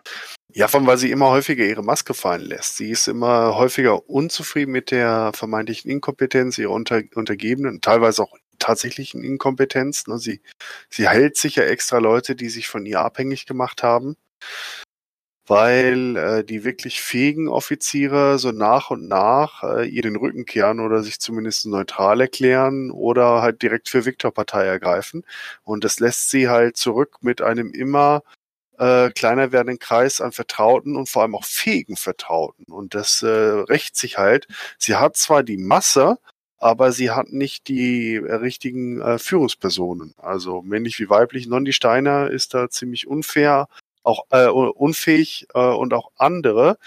Da würde ich nämlich gerne jetzt mal äh, hinspringen. Da gab es nämlich auch die Clans haben sich ja dann auch eingemischt in diese ganze Geschichte und zwar Marte Pride von den Jadefalken hat mit dem Vorhaben, ihre jüngste Mechkrieger-Generation äh, oder auch Kriegergeneration, nicht nur Mechkrieger, sondern auch Luftraumjäger und Elementare und so weiter natürlich, zu trainieren, kampffähig zu machen, vor allem nachdem sie ja so viele äh, Soldaten und Krieger verloren hatten äh, nach dem großen Test äh, gegen die gegen die Wölfe und äh, sie marodieren an der äh, lyranischen Grenze halt dann herum und äh, nach Anfangserfolgen äh, kommt es dann zu einem großen Showdown ähm, auf äh, dem äh, in dem Melissa Theater, äh, heißt das sozusagen. Und da gibt es eine Steiner-Generälin, die heißt Sharon Bryan. Die hat den glorreichen Plan, eine Festung zu bauen und äh, all ihre Mech-Regimenter dort äh, zu konzentrieren, um sozusagen einen, einen festen Punkt zu etablieren, an dem sich die Jadefalken wie eine Welle brechen und dann sozusagen äh, versickern. Ne? Und Adam Steiner war ja vorhin schon die Rede davon, der ist ja schon auf, auf, auf äh, Victor getroffen. Ein durchaus fähiger General, der auch sehr intensive Erfahrung mit den Clans hatte. Gerade, wir kennen ihn aus der, aus der Comic-Serie oder aus der animierten Serie. Äh, mit, mit Guerillakrieg sagt, so kann man gegen die Claner nicht gewinnen, weil das ist, diese Entscheidungsschlachten ist genau das, was die Claner wollen.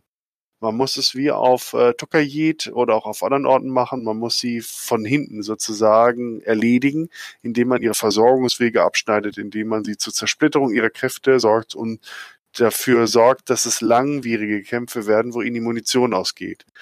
Aber Sharon Bryan besteht darauf, das so zu machen und es kommt, wie es kommen muss. Äh, die Jadefalken überrennen ihre Position und ja, damit werden die Verteidiger des Militia äh, Theaters, Militia Theaters dann halt vernichtend geschlagen.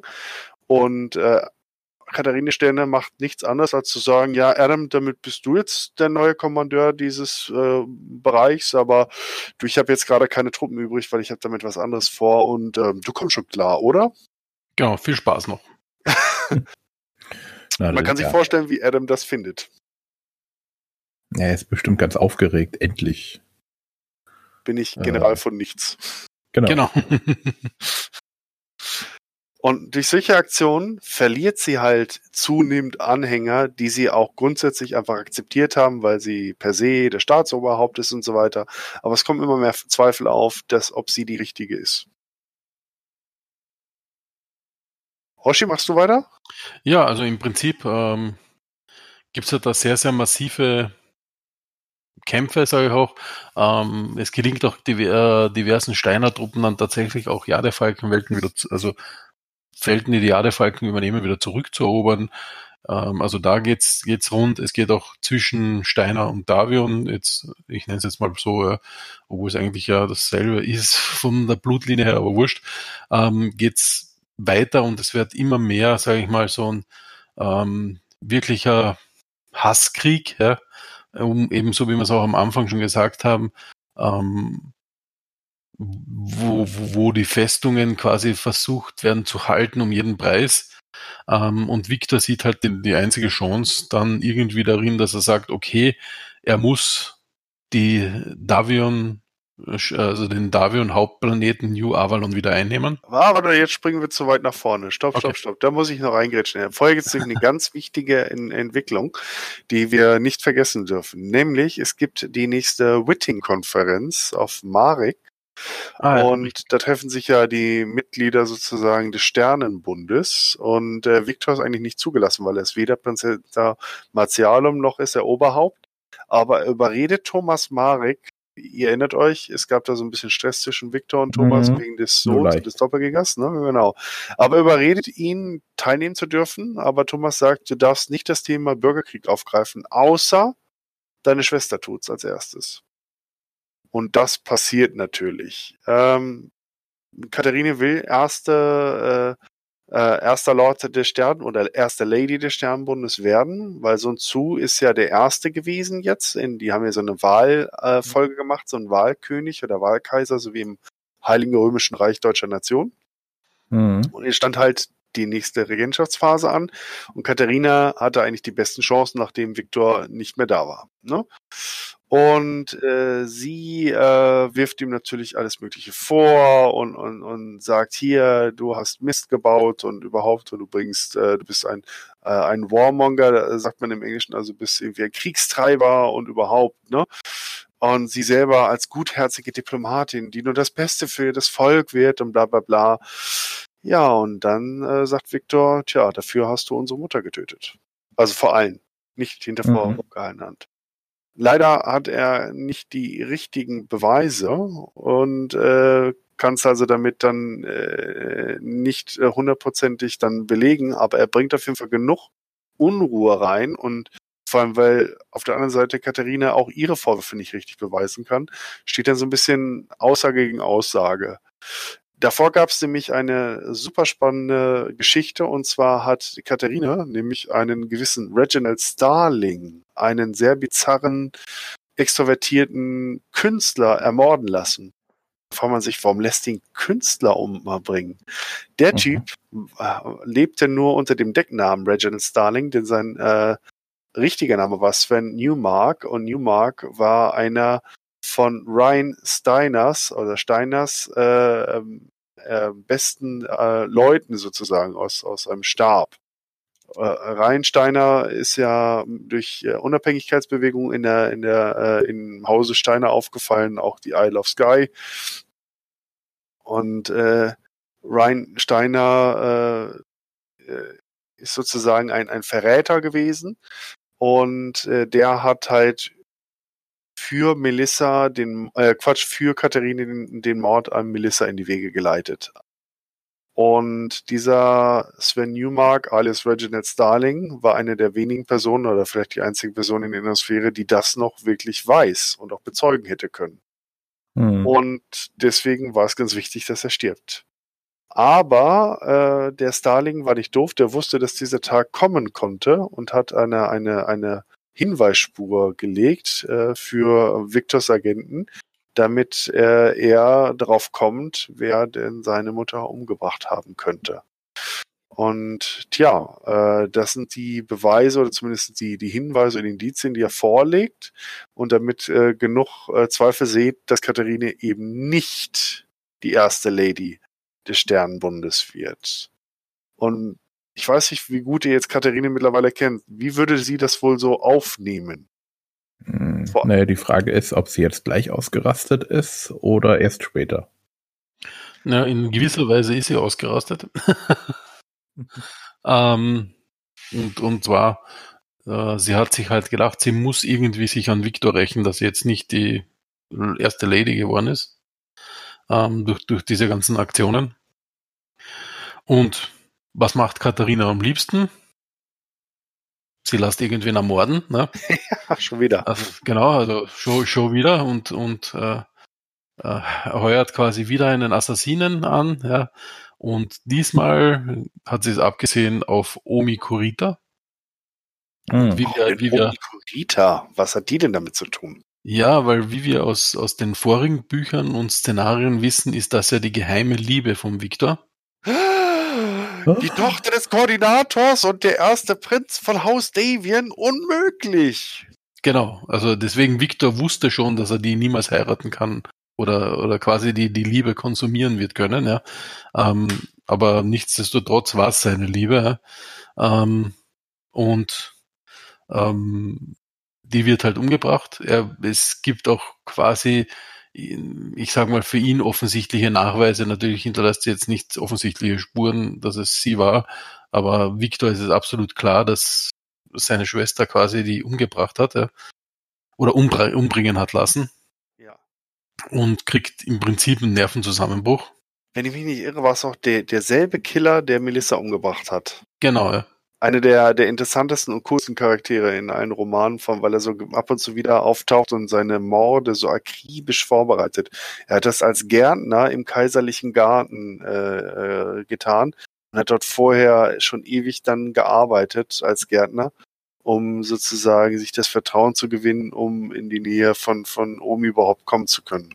Ich glaube, er hat irgendwie eine Pflanze oder so vergiftet und sie hat fast dann dahin und dann mm, stirbt sie. Ja, genau. Also ist auf jeden Fall ja ziemlich tragisch und Victor bricht halt wirklich daran zusammen zuerst mal. Mhm. Das ist das Gute für ihn war nur quasi, dass selbst seine ähm, Streitmacht so im Gang war schon mit allen Dingen, die da, die da losgingen, ähm, dass, dass der Krieg quasi weitergelaufen ist. Ja. Ähm, bis er halt im Prinzip wieder bei Sinnen war. Und jetzt kommen wir dann im Prinzip zu dem Punkt, den ich vorher schon ansprechen wollte. Und ihm klar wurde, er muss einen grundlegenden Schritt machen, um hier, um hier quasi einen Strich zu setzen. Und das konnte nur sein, dass er New Avalon wieder einnimmt. Und äh, Katharina war das im Prinzip auch klar, weil ganz, ganz, äh, wie man bei uns sagt, auf der Nudelsuppe dahergeschwommen war sie auch nicht, ne? Ich dachte, ähm, die Brennsuppe. Ah, die Brennsuppe, alles klar. Ähm, und ähm, die hat halt wirklich New Avalon mit megamäßig viel ähm, Truppen ausgestattet. Und ähm, Victor war halt, ja, war halt sehr dazu, also er war knapp dran, dass er sagt, okay, wenn die da so viel reinschmeißt, dann schmeiße ich auch alles rein und ähm, geben da halt wirklich Vollgas und löschen die aus auf New Avalon. Ähm, und seine, seine, sage ich mal, ähm, ähm, wie sagt man, Zuflüsterer, Militärexperten etc. haben halt davon überzeugt, na, geht nicht, das kannst nicht machen, weil du kannst nicht New Avalon einnehmen und dann ist New Avalon in, in Schutt quasi. Ne? Mhm. Ähm, und ähm, ja, es wurde halt entschieden, okay, Victor greift New Avalon an, aber alle wissen, man muss zuerst auch Nondi Steiner auf, auf Darkhat besiegen, sonst wird der Krieg nie aufhören. Weil Richtig. diese militärische unfähige Tussi, so nach dem Motto, ähm, das, das geht sonst nicht. Ja? Also das, das muss man irgendwie muss man hinbiegen. Hm. Und, ja, und deswegen brauchte man halt dann auch eine Figur, die diesen Parallelangriff auf Tarkat dann anführen kann. Genau, und er wusste auch, man braucht irgendwie einen politischen Joker, um Katharina noch mehr im Ansehen von den Leuten irgendwie zu schwächen. Das ist, und ähm, er wusste halt keinen anderen Ausweg mehr und hat sich in der Hinsicht dann an, an Morgan Kell gewandt, ähm, der halt es geschafft hat, äh, ähm, auf, ich sag's mal, auf einer Mönchswelt, ja, wohin sich äh, Peter Steiner Darwin zurückgezogen hat ähm, mhm. und im Prinzip im Versteckten gelebt hat, ja, ähm, unter diesen Mönchen, ähm, dass er zurückkehrt ähm, halt für, um, um den lyranischen Leuten eine Zukunft zu garantieren. Und hat halt Morgan Kell hat halt, äh, ist halt in, zu der Zeit richtig alt schon, ja, äh, hat halt mit seiner Weisheit das geschafft, dass er den Peter eben überzeugt, dass er aus, aus seinem Versteck quasi rauskommt. Ja. ja, und dann geht's im Prinzip los mit, mit der Hauptattacke, ne? Mhm.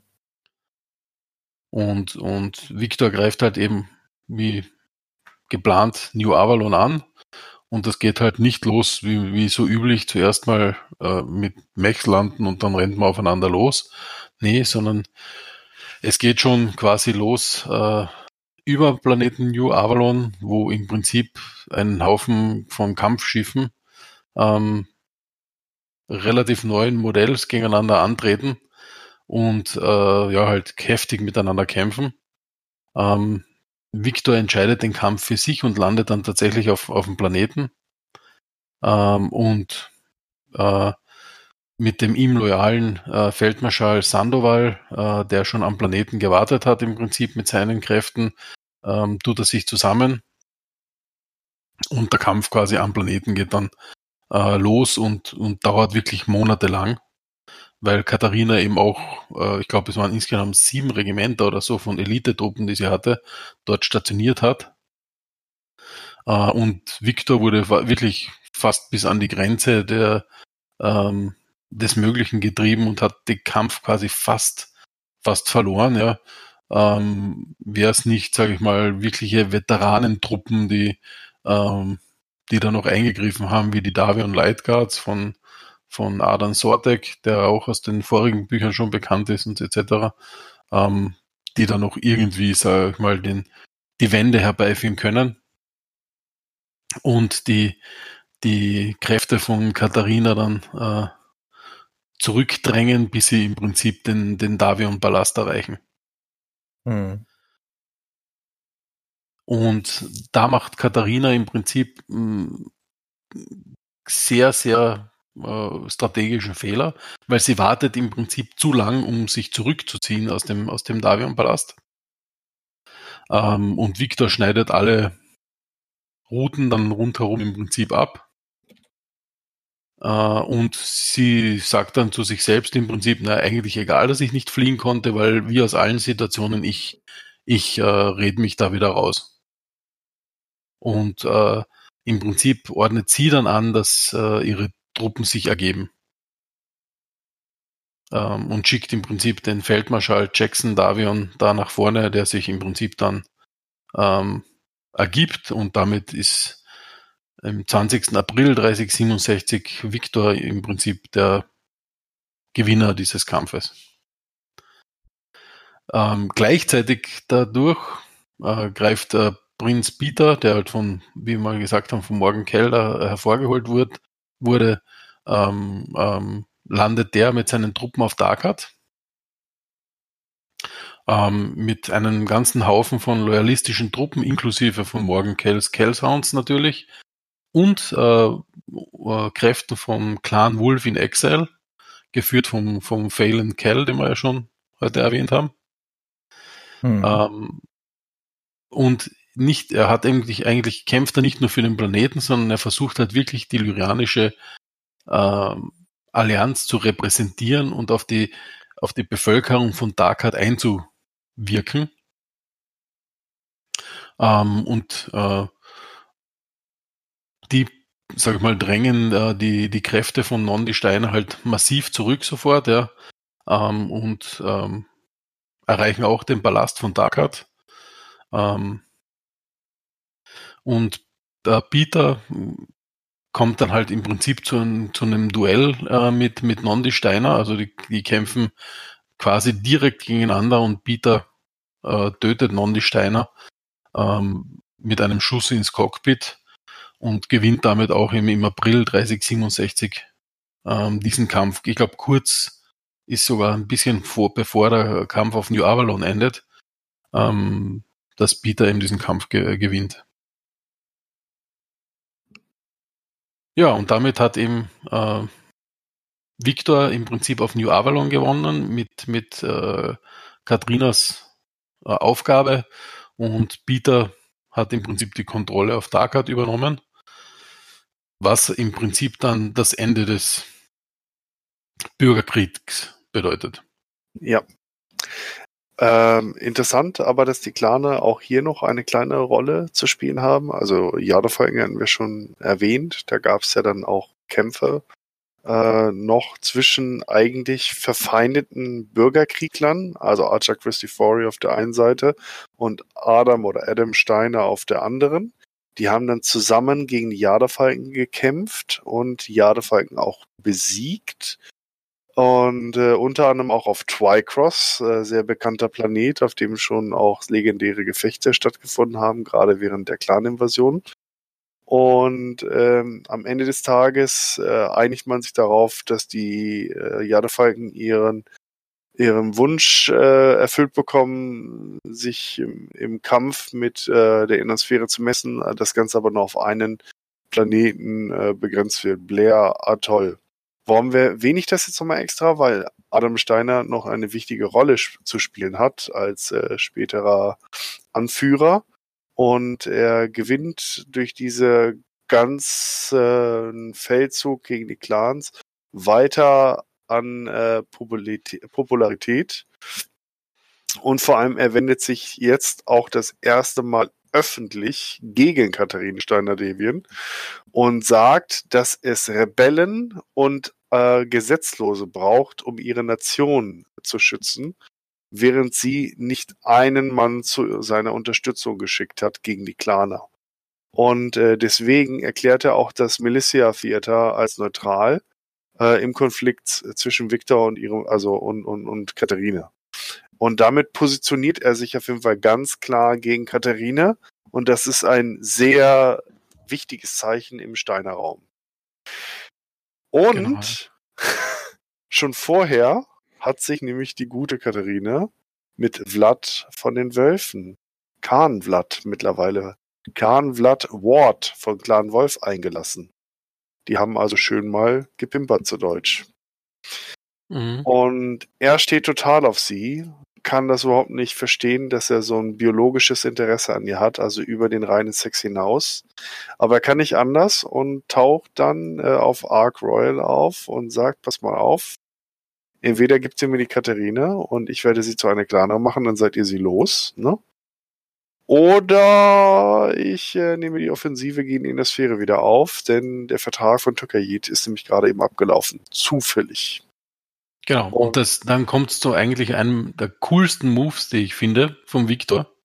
Ja. Ähm, nämlich nicht nur, dass, weil alle haben gedacht, ja, diesen Klaner, den schickt er nach Hause und er übernimmt wieder den Thron von, vom quasi Federated Commonwealth.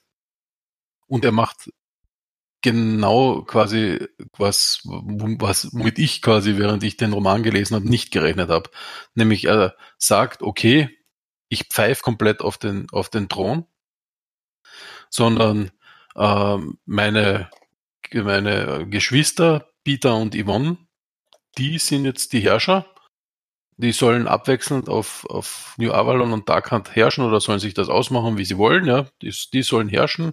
Ich will damit nichts zu tun haben. Und lieber Vlad, nimm die Katrina und geh mit Gott, so nach dem Motto. Und das war meiner Meinung nach ein total cooler Move. Ja, naja, und zwei Fliegen mit einer Klappe. Also er, die Wölfe greifen ihn in der Sphäre nicht wieder an. Vor allem, weil jetzt gerade das Federated Commonwealth nach diesem fünfjährigen blutigen Bruderkrieg total geschwächt ist. Und er ist die Giftspritze los, weil wenn er sie jetzt hätte gefangen halten müssen, wer weiß, vielleicht hätte es dann doch nochmal einen Loyalisten gegeben, der sie befreit hätte und, und dann wäre der ganze Scheiß wieder von vorne oder sie wäre in Revision getreten oder sie wäre als leidende Unschuldige hinter Gittern aufgetreten. Wer weiß, ne? Also ich glaube, Victor hat Größe gezeigt als Charakter, indem er sich nicht gerecht hat. Immerhin, wir erinnern uns, er hat Omi umgebracht und vor allem, oder sie hat äh, Omi umbringen lassen. Übrigens vom selben Attentäter, der nicht nur Melissa getötet hat, sondern sogar Ryan Steiner. Und äh, Omi hat kurz vor ihrem Tod ein Kind zur Welt gebracht, ein Kind der Liebe. Mhm. Mhm. So also auch noch eine Halbweise. Also er hätte allen Grund gehabt, seine Schwester zu töten, aber er hat es nicht getan. Und äh, damit geht ihre Geschichte im Hintergrund weiter, spielt auch weiter später nochmal eine, eine Rolle. Aber äh, damit ist sie erstmal aus dem Rennen um die innere Sphäre.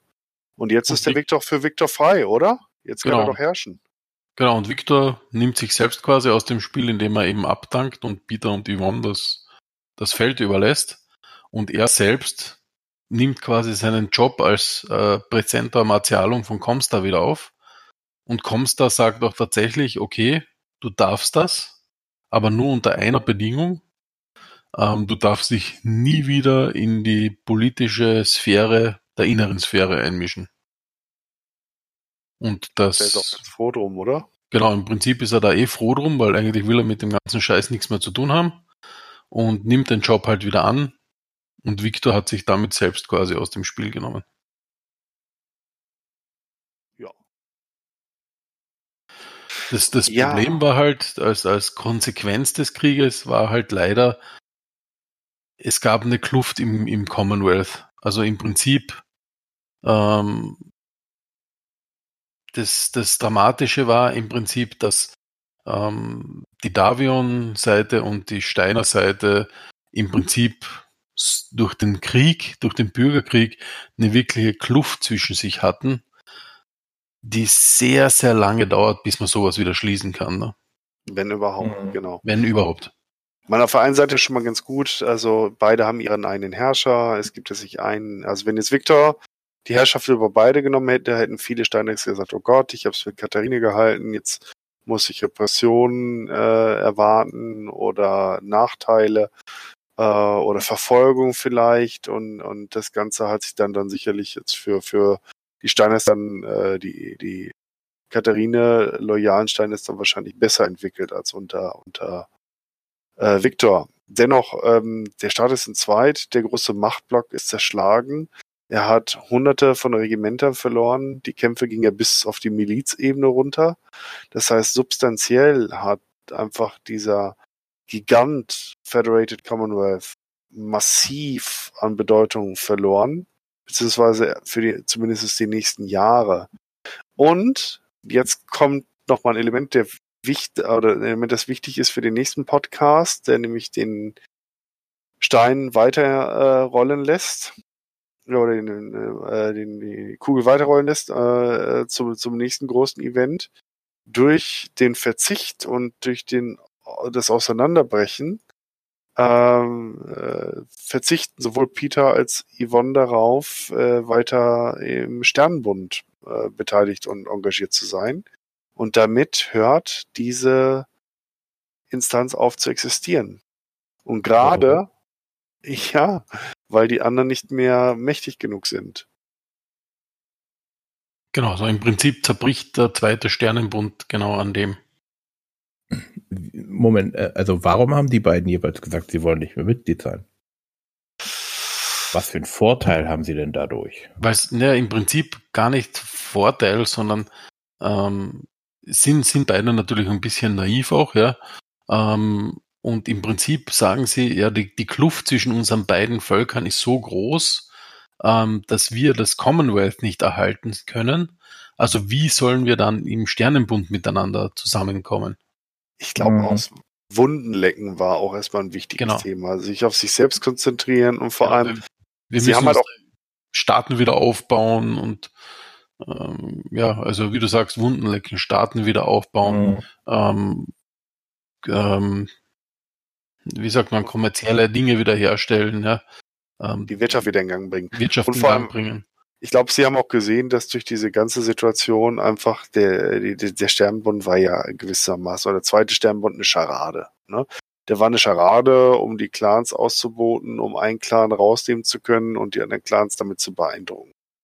Und dieser Bürgerkrieg hat halt gezeigt, dass es da nicht viel hinter ist, zumal es ja auch zu Grenzkonflikten mit dem Draconis-Kombinat gekommen ist, mit der Konföderation Capella, die Kapellaner haben Tikhonov zurückgeholt. Äh, äh, Davians haben die, das Kombinat angegriffen äh, ohne Befehl und ähm, an der Grenze zu, zur Liga Freier Renken ist auch ganz knapp an einem neuen Krieg vorbei äh, ge, geschrammt. Und das hat, glaube ich, äh, Yvonne und Peter dazu veranlasst zu sagen, wisst ihr was, äh, das ist alles nicht echt. Wir gucken jetzt erstmal auf unsere Bedürfnisse und dann sehen wir weiter.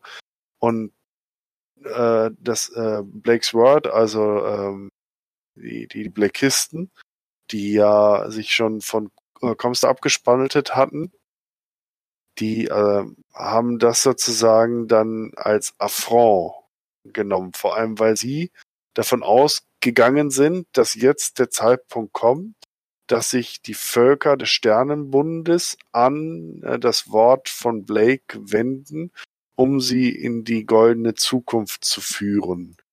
Und sie sind auf diese Witting oder auf diese Konferenz gefahren mit dieser Erwartungshaltung. Und stattdessen sagen die Beteiligten auch, wisst ihr was, wir lösen den Sternbund auf. Mhm.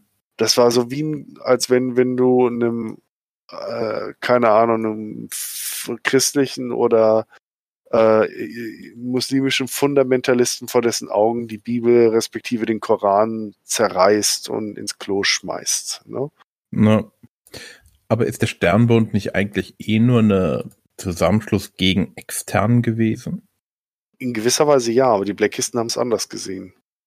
Genau, die Blackisten haben gesehen, dass aus diesem ganzen Chaos, das die Clans gebracht haben, sich der Sternenbund formiert, und der Sternenbund ist natürlich noch quasi ein bisschen zerrüttet. Aber deswegen wird man sich ja an sie wenden, weil die Blakisten sind ja quasi die, die Führer, die geistigen, spirituellen Führer. Ja? Mhm. Und was macht man in der Not? Man wendet sich an seine geistigen, spirituellen Führer und die führen einen dann ins Licht. Mhm. Und das war denen ihre Erwartungshaltung im Prinzip. Ja. Ja. Und damit äh, ist eigentlich das, das, das äh, erste Kapitel der, der, der nächsten Geschichte halt aufgeschlagen. Und da muss man jetzt ein bisschen sagen, leider äh, sind, ist der Dschihad, der daraus entsteht, nur bruchstückhaft wiedergegeben worden. Vieles ist in Szenariobüchern oder in, in Hintergrundbüchern äh, äh, genannt worden, aber es fehlten in dieser Zeit die Romane und vor allem, weil die damaligen äh, Führungspersönlichkeiten im Battletech-Universum so ein bisschen Tabula Rasa machen wollten. Das erinnert mich sehr daran, was jetzt mit Star Wars passiert ist, ne?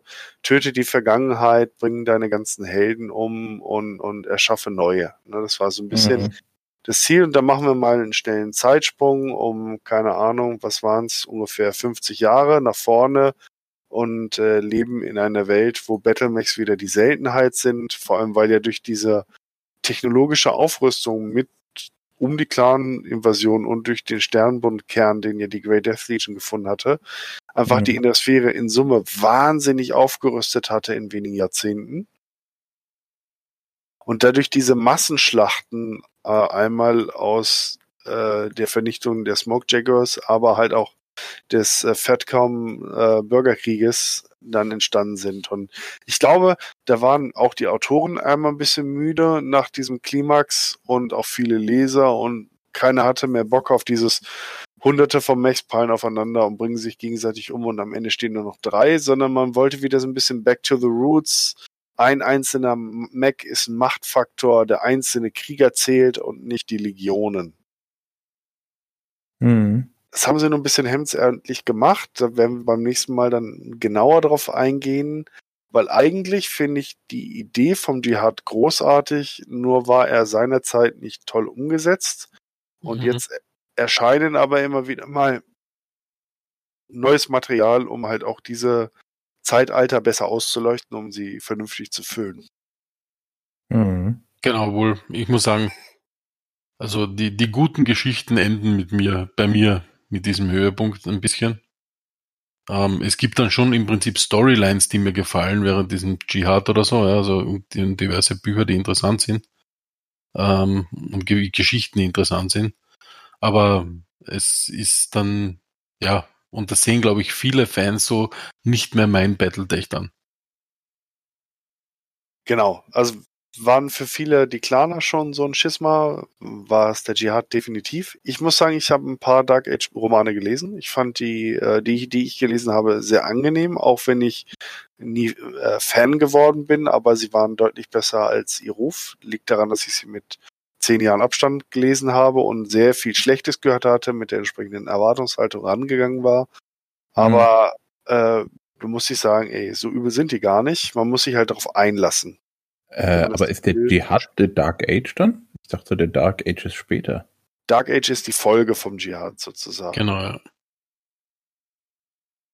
Und der Dschihad ist eigentlich nur so, oh, World Blacks hat alles in die Steinzeit gebombt und daraus ist dann die, die Republik der Inneren Sphäre und in das Dark Age entstanden. Punkt.